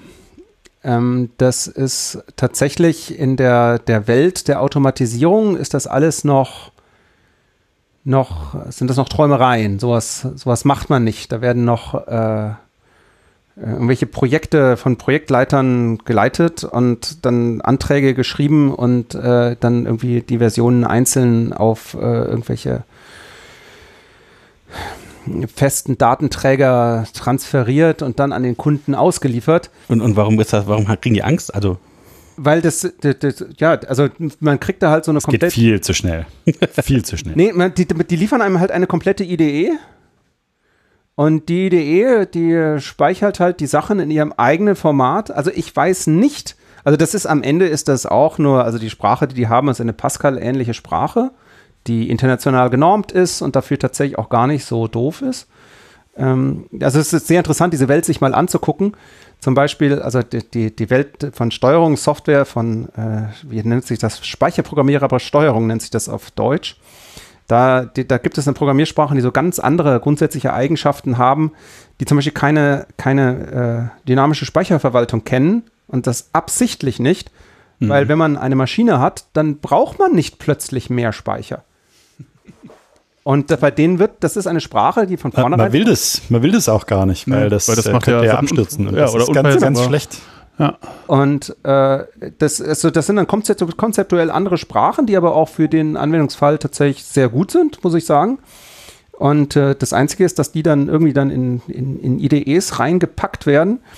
Und äh, das sieht dann sehr Pascal-ähnlich aus. Und warum man dann diese Pascal, diesen Pascal-Code dann am Ende in XML-Dateien reinstecken muss, habe ich nicht verstanden. Und, weil man ähm, mit XML alles macht. weil, man, weil, man, mit XML einfach alles machen kann. Eine Spezifikation, ganz zur Idee, ja. ja. Deshalb und ähm, dann dieses XML dann wiederum in eine Versionskontrolle wie Git reinzutun, ist dann ja, also irgendwie, irgendwie fühlt sich das, fühlt sich das nicht gut an. ja. Also insbesondere, wenn man dann mergen will und dann, ja, was, was passiert denn, wenn da dann der in dem XML rundherum sich was geändert hat und will das dann mergen? Das ist ja, ja, was, das, ja. ja. Da gibt es dann noch solche Sachen wie, dass dann, dass dann die, äh, also man kompiliert dann seinen Code und äh, man hat dann ja immer sein, sein, den, den Computer, der vor einem steht. Und dann als zweites diese speicherprogrammierbare Steuerung, die dann möglicherweise, die dann halt an der Maschine verbaut ist. Und jetzt ist es so, dass äh, also die gesamten Debug-Informationen, die schreibt man natürlich nicht mit auf die Maschine drauf. Am Ende kommt noch der Kunde vorbei und dekompiliert den Code. Ähm, das heißt, ähm, die Debug-Informationen des Codes sind nicht mit dem Code zusammen, sondern auf deiner Maschine, auf deiner eigenen. So, und wenn du dann, dann nach drei Jahren wieder kommst und der Kunde sagt, äh, an der Maschine, das ist, kannst du mal gucken, was da los ist, dann musst du dann deinen eigenen Debug-Code bei dir wiederfinden. was das, äh, ja, wie löst man das? Äh, ja, das ist ganz einfach. Man speichert, also man kompiliert das und checkt dann das Binary mit in Subversion mhm. ein. Mhm, mh. Ja. Yay. Subversion. jetzt, ja. Das sind alles äh, Sachen, da, da, da dreht sich einem als äh, Python-Programmierer der Magen um. Aber naja, dafür läuft es da dann halt. Äh, ja, die haben halt auch Zuverlässigkeitsanforderungen. Ja, aber wer da nicht, also weil das höre ich auch immer so aus dem Musikbereich oder so, was auf Echtzeit ankommt, die verwenden da oft jetzt also Circuit Python oder MicroPython oder sowas. Kann man, wäre das nicht eine Idee, das mit sowas zu machen? Weil äh ähm, ja, äh, also ich wäre dafür. Mhm. Da bewegt sich, glaube ich, einiges. Ja, definitiv. In den letzten Jahren. Äh, wobei ich da ähm, eigentlich ganz also ich habe das tatsächlich mal probiert, so, also glücklicherweise, also diese, das ist tatsächlich so gebaut, dass die, die ganzen Motoren hängen dann an, wie nennt man das, Klemmen dran, also an Motorklemmen, auf Englisch Terminals, vielleicht hilft das besser, die dann halt miteinander per Ethernet miteinander verbunden sind. Mhm. Und tatsächlich mit Ethernet, da läuft kein IP drüber, sondern direkt über Ethernet. Mm, Und das äh, ist dann in einer, in einer Echtzeitversion namens EtherCut. Mhm. Glücklicherweise ist das Protokoll vollständig veröffentlicht. Mhm. Und ich habe dann tatsächlich mal, das ist ja nicht so das Problem, dann sich mit Python diese Pakete, die man da über das Netzwerk schicken muss, dann halt zusammenzubauen. Und dann kann man das damit tatsächlich machen.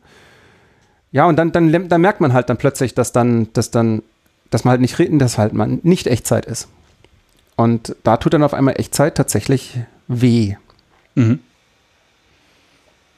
Mhm. Also es fängt dann mit schon an, dass der Hersteller dann anfängt, solche Sachen zu machen, wie dass die die Buffer, die in den Netzwerkkarten drin sind, mhm. abgeschaltet ja. werden müssen, weil ansonsten, weil die die Latenz kaputt machen. Ja, klar. Weshalb die dann Das heißt, wahrscheinlich willst du dann auch gar kein Betriebssystem haben, sondern du willst direkt im Kernel sein oder so oder irgendeine. Ähm, die Firma Beckhoff hat einen sehr engen Vertrag mit Microsoft, äh, dass sie direkt äh, am Kernel von Microsoft äh, arbeiten können. Ah, aber äh, das mit Linux könnte man das doch auch. Da gibt es doch so, sogar irgendwie in, in Linux so eine Schnittstelle, wo man es äh, gibt auch. Ja, es gibt ja auch so RT-Linux-Sachen. Äh, es, es, gibt auch äh, äh, in Deutschland einen, einen zweiten Hersteller, der ähm, tatsächlich das Ganze auf äh, Linux macht. Das geht alles, auch mhm. mit Realtime und allem drum und dran.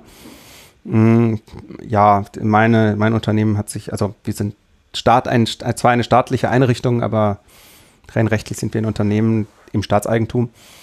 Ähm, und äh, wir haben uns damals, also was heißt wir, ich hätte man mich gefragt, ich hätte es nicht genommen, aber man hat sich halt für eine Windows-Lösung entschieden, weil das ja professionell ist. Achso, okay. Ach so, natürlich ja, ja. du Stimmt. Regler-Anfänger. Ja, gut. Ja, ja. Äh, jetzt ist mir auch eingefallen, was der Johannes meinte. Die Bit-Controller, den hätte ich gerne da für die Steuerung dieser Motoren. Geht das, Johannes? Ach so. Ja, das, äh, da hast du irgendwo hast du einen Controller drin, der sowas macht, ja. Ja. Das äh, geht da oft ganz, ganz tief runter. Äh, äh in, dem, in dem Bereich bewegt sich, bewegt sich ganz viel, ähm, auch äh, was so Industrie 3 und Industrie 4 angeht, weil man halt ganz viel mit Rechenleistung erschlagen kann. Ja. Ich habe vor, vor einigen Jahren bei einem äh, kleinen deutschen Hardwarehersteller, bei einem mittelständischen Hardwarehersteller äh, äh, Beratung gemacht und die hatten noch ganz viele so Sachen, die halt aus einer Zeit kommen, wo du alles ausnutzen musstest, was so ein Prozessor halt mitgebracht hat. Ja, und ähm, heutzutage ist es ja mehr so, ja, hier hast du einen Prozessor, der 180 Megahertz hat und, drei, und vier Kerne und der kostet auch nur fünf Euro. Ähm, da ist es dann schon so ein bisschen egal, ja. Da kannst du schon viele Sachen machen, die du früher halt einfach nicht machen konntest, einfach durch Rechenleistung erschlagen. Ja, und wenn du aber nur, äh, nur ein Megahertz hast und nur einen Prozessor und musst aber acht Motoren gleichzeitig steuern und die sollen auch äh, gewisse Kurven einhalten, dann ist das halt anstrengender. Und deshalb ist ganz viel von dieser Hardware noch so ein bisschen äh, anders aufgebaut, als man das vielleicht heutzutage machen würde. Auch weil sich diese Welten sehr langsam bewegen, ja, auch weil da sehr viel Geld drin ist. Ja, diese Geräte, die, äh, die ihr da gekauft habt, um eure 1000 Motoren zu steuern, die werden sicherlich alle ein paar Euro gekostet haben. Ja, definitiv. Interessanterweise ist es dann so, dass das bis heute so ist, dass diese, dass diese ganzen ähm, kleinen Prozessorchen gewissermaßen emuliert werden. Also früher war es immer so, man hatte immer eine langsamere Steuerung, die solche Sachen machen, die nur an- und ausgehen, also so ein Ventil auf, Ventil zu. Und man hat eine schnelle Steuerung gehabt, die Motoren halt mit, da muss, muss halt schnell ein Feedback kommen, ob der Motor schon weit genug ist oder nicht. Und äh, äh, heute werden die dann tatsächlich äh, getrennt von zwei Prozessen dann emuliert. Das äh, macht eigentlich heutzutage gar keinen Sinn mehr. Dann läuft da eine auf dem einen Prozessorkern die langsamere Steuerung, die dann irgendwie so mit 100 Hertz, also mit äh, arbeitet und daneben noch eine zweite, die dann mit 10 Kilohertz arbeitet und die dann über ganz magische Dinger sich miteinander unterhalten. Ähm, das wird dann sehr bald sehr hanebüchen. Das ist alles halt nur noch historisch zu erklären. Und ja, ich würde sowas gerne alles äh, durch Python ersetzen, aber so schnell bin ich nun auch wieder nicht, äh, da die äh, alleine die Industrie kurz mal umzukrempeln. Ähm, ja, nein, also. Ja, aber wir sind ja jetzt zu viert hier, also sind wir schon mal viermal schnell. ja, das ist das, das ist. Ähm, ich habe interessanterweise habe ich das einmal ausprobiert, das tatsächlich äh, so eine Steuerung äh, in Linux zu basteln und stellte dann fest, dass tatsächlich äh, das beste, die beste dafür geeignete Hardware ein Raspberry Pi war und zwar deshalb, weil dessen Netzwerkkarte äh, keine Buffer hat. genau. genau. das äh, war dann auch sehr praktisch, weil so ein Ding ist einfach auch bei, also bei weitem schnell genug und äh, auch zuverlässig genug. Ja, interessant auch, was man da so alles achten muss, wenn man da so die Steuerung zusammenstecken möchte. Ja, ja, ja, faszinierend. Ja, sehr, sehr interessant. Sehr, sehr interessant. Ähm, ja, ähm, ich weiß nicht, ähm, vielleicht, äh, was, was ist denn, was, was, was findest du denn so bei dieser ganzen äh, äh, Geschichte, das mit Python zu steuern, so die, was, was sind die Dinge, die dich da interessieren oder was fandest du cool oder was funktioniert mit Python noch nicht so gut äh, oder äh, ja, ich weiß nicht, ähm, also was, was, was mich immer wieder begeistert, ist, äh, mit, mit welcher Geschwindigkeit man einfach so kleine praktische Sachen machen kann. Mhm. Das, äh, also das, also wie ich da erwähnt habe, dass man da einfach ein Foto nimmt und dann da auf das Foto draufklickt und dann fährt der Motor dorthin. Das ist, das, das sind, das sind so Dinge, für die würde man halt nicht das als Auftrag stellen und das dann monatelang ein Entwickler dran sitzen. Aber in Python waren das alles dann, dann auch am Ende auch nur ein paar Zeilen. Und äh, also diese, diese kleinen, schönen Dinge, die das Leben einfacher machen, das ist tatsächlich das, was ich damit, also dafür, dafür mögen mich auch meine Kollegen, dass denn die, also nicht unbedingt die so absolut notwendig sind, sondern die einfach einem das Leben vereinfachen, dass man einfach die Usability. Kapaz genau, dass man die Kapazität hat, das zu tun, weil man so schnell programmieren kann, weil man so schnell Sachen raushauen kann, dass äh, ja, dass man seine Kollegen glücklich machen kann. Mit äh, schönen, also dass die, dass die auch keine Hemmungen haben, mir zu fragen, hier, Martin, da muss man immer so blöd klicken und das funktioniert nicht richtig, kannst du das nicht mal schön machen? Und dann wird, ja, kein Problem, hack ich dir zusammen und dann, ja, dann muss man ein bisschen aufpassen, dass man nicht zu sehr hackt und dass man am Ende das dann am Ende auch noch irgendwie zu einem brauchbaren Projekt macht und dass das dann nicht irgendwie so einem Datengrab auf irgendeiner Festplatte landet. Ja, ist schon richtig, aber äh, das ist halt das, was das Schöne daran ist. Und dass das halt auch alles, ja, so sehr schnell geht. Also was ich auch sehr schön finde, ist, dass, äh, was, was ich gerne mag einfach, gut, das ist eine Geschmackssache, dass äh, wir kommen, also wir, wir, haben halt unglaublich viele irgendwelche experimentellen Gerätschaften, dass wir dann, also der, der Strahl, der da bei uns äh, in den Strahl reinpinkelt, der wird halt von einer großen, äh, von einer Hochdruckpumpe gesteuert und dann kommt da plötzlich mein Kollege mit dieser Pumpe da an, stellt sie vor dich hin und sagt, ja, das muss ja heute Nachmittag laufen. Und mhm. äh, das ist dann ist eigentlich gar nicht so das Problem, weil man halt, also Batteries included, halt immer gleich alles da hat. Und halt unglaublich schnelle Entwicklungszeiten. Also, das ein großes Problem ist, dass man, ja, da kommt der, der, der User kommt da mit so, so einem Ding an, also der Benutzer, muss auf Deutsch sagen, kommt da mit, mit irgendeinem einem Ding an, das das hat, das, das, das, das keine Ahnung, das, das, das kostet 100.000 Euro, hat, äh, kommt, bringt der, da, da kann man, der, der kann mir nicht Monate vorher das zum Ausprobieren schicken, damit ich dafür was programmiere. Das mhm. geht nicht, sondern der kommt drei Tage vorher an und sagt, sorg mal dafür, dass diese Pumpe da läuft und das äh, da in den Strahl reinpinkelt und dann heißt es äh, und los und äh, dann, äh, dann ist es halt echt von Vorteil, dass man da völlig, ja, auch das, was einer mal gemeint hat, habe ich mal gehört, Expressibility, dass man in Python recht komplexe Sachen schön ausdrücken kann, dass man, also, ähm, ja, wie, wie sieht das, also, ja, natürlich objektorientierte Programmierung, Klassen gibt es überall. Mhm. Das machen ja inzwischen alle. Aber dass man dann in der Klasse dann tatsächlich, äh, also man, wir haben dann eine, eine, Pumpe und die kann dann an, aus und was weiß ich, das Druck und Volumen oder so etwas. Und dann kann man da, dann, dann schreibt man halt rein Klasse Pumpe, Class Pumpe, natürlich alles auf Englisch, weil wir sind mhm. ja in mhm. einer Firma. Und dann schreibt man einfach direkt die Parameter rein, Druck äh, an, aus, sonst etwas. Ähm, und das ist dann gleichzeitig von aus Sicht des äh, Benutzers sind es dann die Buttons, auf die man draufklicken kann oder die Funktionalität, die man von ihm verwenden kann. Und gleichzeitig auf der anderen Seite steht dann äh, bereits reingeschrieben, was man denn dem Gerät sagen muss, dass äh, das auch so funktioniert. Wir haben uns dann da ein ganzes Framework zusammengeschrieben, das dann, ja, wie, wie heißt das bei euch Webleuten? Django Forms oder so? Mhm. Hm ähm, dass wir halt, äh, ja, halt Forms, die halt keine Webseiten sind, sondern äh, Beschreibungen für Geräte sind. Mhm. Und in die kann man halt dann die Parameter, die so ein Gerät hat, einfach reinschreiben. und die halt einfach aus der Benutzerseite sehen die, kann man da dann irgendwelche Werte reinschreiben und äh, ja, dann unser Framework guckt sich dann halt an und auf der anderen Seite schickt, schickt es dann die Kommandos an die Pumpe raus. Mhm. Und das kann man alles so in, in einem Framework äh, machen und einfach so hinschreiben und ja, also wie, wie das in einer anderen Programmiersprache aussehen würde, weiß ich, da das ja äh, Konkurrenz immer noch in C++ macht. Und da müssen dann halt Kopfstände gemacht werden, weil, also wie, wie soll ich denn da deklarativ da in, in, in C überhaupt da was hinschreiben?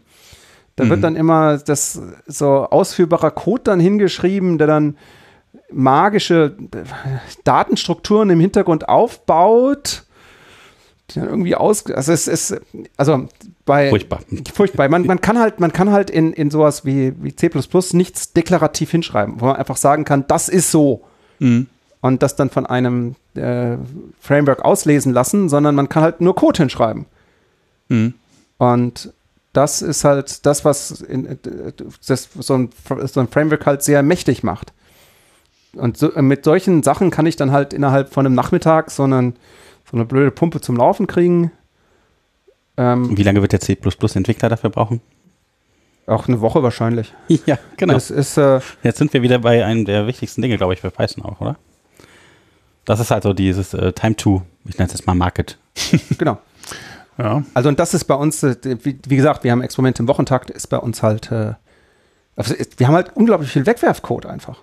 Hm. Das ist dann das, was wir Makros nennen, wobei das auch keine Makros, also das ist jetzt nicht einfach Code, der runtergeschrieben ist, sondern wirklich, da haben wir dann genauso einen Framework, wo man dann so Parameter dann deklarieren kann und am Ende dann Sachen ausgeführt werden können. Und das Schöne daran ist auch, dass wir es geschafft haben, dass das, also ich bin nun angestellt tatsächlich als Programmierer, aber dass auch unsere Wissenschaftler tatsächlich bereits in der Lage sind, sich dann so einfache Sachen selber zusammenzuschreiben. Mhm. Das ist mit Python, ja gut, was auch daran liegt, dass in der Physik doch Python inzwischen sehr weit verbreitet ist und man dann denen sagen konnte, hier, das machst du doch schon in der Datenauswertung, du machst doch schon immer deine Jupyter Notebooks mit deinem Python. Hier, guck mal, da schreibst du ein bisschen anders und dann kannst du damit auch irgendwelche Motoren nach links oder rechts fahren. Hm. Ja, das und wird man verstehen dann, ja. Hm. Genau, das ist dann. Python ist ja so gesehen auch nicht schwer von der Syntax her dann. Nee, überhaupt nicht auch nicht so. Ich finde, dass eines der schönsten Sachen an Python ist, man kann es zu, also eigentlich vollständig verstehen. Also wir hatten mal da Bewerbungsgespräche, wo dann sich C++ und äh, Python-Programmierer beworben haben. Die haben wir dann immer gefragt, ja, bei einer Skala von 1 bis 10, äh, wie gut sind deine C++-Kenntnisse? Und wenn dann einer sagte 9, dann war das sozusagen eine Herausforderung, irgendwie sich eine fiese Template-Geschichte zu überlegen, die äh, keiner kennt oder keiner kann. Ne? So, ja, ja. Die, die, kann man ja, die kann man ja problemlos, mhm. problemlos aus äh, äh sofort aus dem Hut zaubern. Also ich muss mhm. die Antwort ja nicht kennen, ich muss ja bloß die Frage stellen. Während, ja. äh, wenn dann da ein, ein Python-Programmierer steht und sagt, äh, gut, äh, wie gut ist dein, dein Niveau, äh, Python mhm. 9, da muss ich sagen, dass ich schon, also sogar, also Fangfragen zu stellen, schon, also ich glaube, dass es viele Leute gibt, äh, vielleicht sogar in diesem Podcast, die 90 Prozent von Python verstanden haben. Ja, wobei es auch schwerer wird mit der Zeit. Also in letzter Zeit kommt halt äh, immer mehr dazu und äh, ich meine, ja, da, das wird, das wird auch nicht, oder das ist auch etwas, was viele Leute beklagen, dass es halt für Anfänger jetzt immer schwerer wird, weil halt der Sprachumfang, also gerade wenn man jetzt sowas nimmt wie Typannotation oder so, finde ich persönlich auch gar nicht mehr so furchtbar einfach, äh, immer das so hinzuschreiben, dass es dann passt. Ähm, das ist halt schon, das ist halt wieder so ein ganz eigenes, ja, also Python wird halt irgendwie umfangreicher mit der Zeit. Ja, also ja, es war auch früher das hört sich auch nach einer guten Episode an, ja, ja, ja. die man da mal aufnehmen könnte. Fangfragen und die Ecken und Kanten. Also, ich ich überlege, weil, weil, mir fällt sofort ein Ding ein. Ne? Mach mal, schreib mal die, also die Funktion äh, äh, min oder max in Python hinzuschreiben, ist halt sehr, sehr einfach. Schreib mal die Type-Annotationen richtig dafür hin. Das ist halt äh, ja, das ist, ist halt, die Type-Annotationen sind wesentlich mehr Code als die Funktion selber. und äh, es ist so, echt äh, schwierig. Nimm, nimm, zwei Parameter vom Typ Annie und gib zurück. ja, ja, aber, nee, typ aber Annie. darf nicht Annie, gut, das geht natürlich, dann ist es einfach, aber es darf nicht Annie sein und es sollte keine False okay, und keine False Negatives ähm. haben. Dann ist halt schon so, oh, ja. Ja, wobei ich bei Type Annotations, äh, ich muss sagen, ich habe mich da nie wirklich reingefuchst, weil, also zumindest das, was ich von gesehen habe, vielleicht erklärt ihr mich eines Besseren auf, äh, dass, äh, also was, was mich jetzt interessiert, also Typen interessieren mich jetzt tatsächlich eigentlich wenig, weil bei uns, was eher reinkommt, ist eher die Frage Einheiten. Also mhm. so etwas wie so ein, ein Motor bewegt sich typischerweise um eine Länge. Und äh, das berühmte Beispiel des äh, irgendeiner abgestürzten Satelliten auf dem Mars oder so etwas äh, ist ja hinlänglich bekannt, wo sie da dann Zoll mit Millimeter verwechselt haben. Wenn man da geschickt annotieren könnte und meine. Ja, das ist ein Type, oder? Nee. Ja, gut, ja. also hm. schon irgendwie, aber dann halt auch äh, das. Nee, äh, ist doch kein Type. Nein. Der Type ist Zahl. Genau, so, so kann man das sehen. Oder man kann jetzt für jeden Einzelnen dann auch wieder. Äh, ja, ich würde versuchen, sowas zu definieren. Ja, und aber dann, oh, dann bist du lange beschäftigt. Genau, mhm. also bis man da einmal sämtliche Einheiten, die man dann. Ja, wahrscheinlich hat, ist halt die Frage, wenn der Input falsch ist, woher weiß man dann, welche Einheit ist denn das dann, ne? wenn das nur Zahl ist. Ganz einfach, weil man kann das ja einfach das Komma verschieben und dann hat man eine andere Skala in der ja. anderen, ja. Ja, aber es, man könnte ja, halt auch. Das ist halt hm? die Grenze, ja.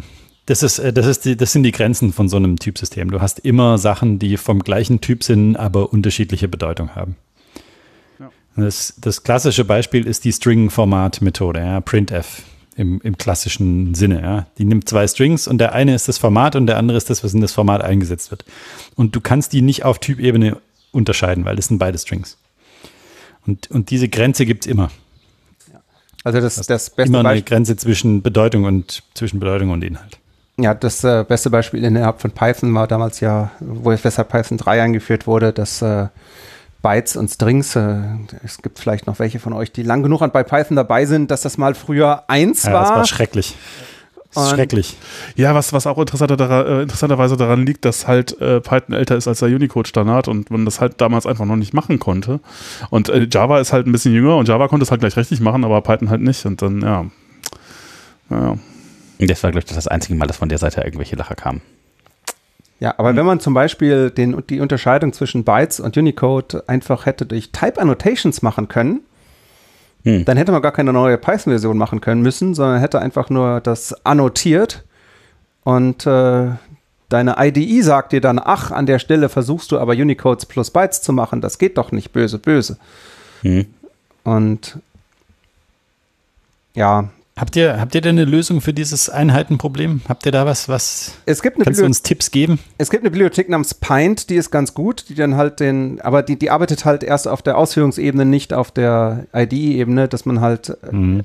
die, die Werte, die tatsächlich, äh, die haben dann eine Einheit und äh, das, das funktioniert dann auch ganz gut. Da kann man sich dann Meter und Millimeter addieren und das macht dann alles Richtige. Und wenn man versucht, Meter mit Sekunden zu addieren, dann sagt er einem, das geht nicht. Aber das Blöde ist, das macht es halt erst auf Ausführungsebene. Hm, wenn man dann irgendwie hm. äh, 1000 Meter reingegeben hat, aber 1000 Sekunden meinte, ist dann doof. Ja, genau. Also dann, dann, dann stürzt er einfach ab. Und, äh, oder es wird halt eine Exception geworfen, klar. Ähm, es wäre natürlich schön, wenn man das bereits äh, Type Annotations laufen ja halt viel früher. Die, das ist ja schon in der IDE das Richtige. Mhm. Da, wird, da sieht man da schon, dass äh, das passiert. Und nicht erst, wenn dann blöderweise ein einziges Mal das, diese komische Funktion beim Landen auf dem Jupiter äh, ausgeführt wird und äh, dann halt eine Exception geworfen wird, anstatt dass. Äh ja, das ist dann halt der, der falsche Zeitpunkt. das sind also einige Experimente, die man einmal machen kann, das ist schon sehr kritisch dann, ja. Ja, ja, ja.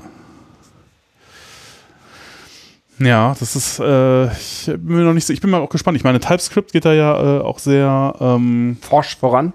Ja, genau. Und da äh, wo habe ich das letztens gesehen? Ich weiß nicht genau, dass da Leute, dass man auch noch, äh, man kann fast aus den, wenn man die Type-Annotationen richtig schreibt, kann man fast den, den Code da schon generieren sozusagen, weil da schon so viel Information drin ist, dass man sagen kann, okay, jetzt ist klar, was die Funktion machen muss aber es, es, fühlt sich irgendwie auch ein bisschen, also es ist auf der einen Seite interessant, auf der anderen Seite denkt man sich so, wow, das ist aber ganz anders. Ja, aber ich glaube tatsächlich, diese ganzen Typengeschichten, die äh, heben wir uns mal für eine andere Folge auf. Ja, ja, das, äh, genau, müssen wir mal irgendwann, ja, Genau. Ja, vielen Dank. Also ich fand das sehr interessant, Martin. Vielen Dank dafür. Das ist immer total spannend, für was Python alles so benutzt wird und über was man da so stolpert. Das ist äh, super wichtig, was man da für schöne Sachen mit zaubern kann. Da ist ein bisschen Magie hinter. Und man hat halt immer so das, die, die schnelle Magie in den Fingern. Das ich mag das irgendwie. Ja. Ja, habt ihr noch irgendwas zu diesem Thema oder ähm, kommen wir langsam des, dem Ende entgegen? Möchtest du noch was erzählen, Martin? Hm, nö, ich glaube, ich bin jetzt dann auch durch. Dann, äh, also ich fand es super, super spannend. Äh, diese ganzen, dieser ganze Problembereich, lauter Sachen, die man so als normaler Programmierer, sage ich mal, nicht so sieht, ähm, die da auftreten und, und dass Python da trotzdem gut funktioniert. Ich, ich finde es großartig. Ich finde es super spannend und ich finde es großartig. Ja. Dann äh, haben wir immer die äh, Tradition, dass wir einen Pick der, der, Folge machen. Ich weiß nicht, ob du das schon kennst. Also du musst äh, ein äh, Python-Modul irgendwo äh, raussuchen und sagen, warum du das toll findest. Muss nichts mit deinem äh, Thema zu tun. Man kann auch was anderes man nehmen, muss nicht unbedingt Python. Er hatte gerade schon Pint gesagt. Da kann, ja. da kann man den. Man du, du, du, hast doch einen Freischuss oder so. Soll ich mal, soll ich mal anfangen, weil ich habe ja. nämlich einen. Ja. Ja, achso, ich weiß äh, Ich habe vor einer Weile eine Bibliothek gefunden, die heißt Deutschland äh, pip install Deutschland. Mhm. Es ist noch nicht, äh, ist noch keine 1.0, ist leider noch eine kleinere Version. Und äh, das sind einfach Sachen drin mit Daten über Deutschland. Hm. Verschiedene APIs angebunden, verschiedene Dinge angebunden. Geolocation. Äh, sodass man einfach sich Sachen über Deutschland äh, anschauen kann. Hast du es gerade offen, Dominik? Bundesanzeiger. Genau, Handelsregister. Also einfach, einfach äh, interessante Daten über Deutschland, ja. Lebensmittelwarnung. Mhm. Und genau, Autobahndaten, das Presseportal, äh, die Polizei Brandenburg. Ähm, Autobahndaten. Äh, Reisewarnungen, Zollwarnungen. Das Presseportal einfach, äh, der Bundestag. Kram über Deutschland, Deutsche was man sich Wetterdienst. abrufen kann. Ja. Und das, das ist jetzt Version 0.1.9, also ist noch nicht, Deutschland ist noch nicht reif genug für eine, für eine 1.0, aber ja, nee, Deutschland wenig mit, mit deutschen Daten arbeiten möchte, kann sich die so einfach reinholen. Auf eine sehr pythonische Art und Weise. Ah, ja, cool. Also ich habe auch von Johannes was Man geklaut. müsste mehr damit machen. Johannes hat mir nicht was über PyTest erzählt und ich habe gesehen, dass man Rich auch mit PyTest machen kann und PyTest Rich genommen. Und einfach, dass es dann ein bisschen hübschere PyTest-Ausgabe gibt. Ja. Wow. Ja, äh. Joch, du wolltest was außerhalb von PyPy nehmen? Äh, ja, genau. Das, ich habe deswegen nur so gemeckert, weil ich was hatte, was da nicht reinpasst. Deswegen dachte ich, muss ich da mal schon mal gleich irgendwie äh, entsprechend mich positionieren. Ähm, genau, was ich picken würde, ist, das habe ich von der, äh, von der PyCon mitgebracht und das hat der äh, in, einem, in einem Lightning Talk äh, Florian Bruhin von äh, einer der Pet-Test-Maintainer hat das äh, vorgestellt. Äh, und zwar, weil er immer nachgucken musste, wie F-String-Geschichten dann nun, mit, denen, mit denen man ja wahnsinnig viel machen kann, wie man das denn zu in dem welchem Fall macht, äh, hat er eine, eine Seite äh, schnell mal hochgezogen, äh, die nennt sich fstring.help slash cheat slash, also so ein Sheet, Cheat Sheet für F Python F-Strings. Und ähm, ja, das ist tatsächlich sehr gut gemacht und ähm, hat mir auch schon geholfen, finde ich super. Äh, genau. Sollte man sich irgendwo hinlegen, wo man das dann äh, irgendwie wiederfindet. Ja. Ja. Die, die etwas ältere Variante davon heißt PyFormat, pyformat.info. Mm. Ah, okay. Da kann man über Prozent- und Punktformat Formatierung nachlesen. Habe ich auch schon, hab ich schon sehr, sehr häufig aufrufen müssen. Ja. ja. Ja, dann vielen Dank, Martin, dass du dabei warst und uns mit deinem Wissen bereichert hast. Ja. Ähm, danke auch, dass ich äh, ja, na klar. schön erzählen konnte. Ja, ja, ja. Danke, Johannes. Und ähm, bleibt uns alle gewogen, hört uns, schaltet uns wieder rein. Irgendwelche Kommentare an hallo at pythonpodcast.de. Genau. Und äh, einfach bis zum nächsten Mal. Alles klar. Tschüss. Tschüss. tschüss. Bis dann. Ciao.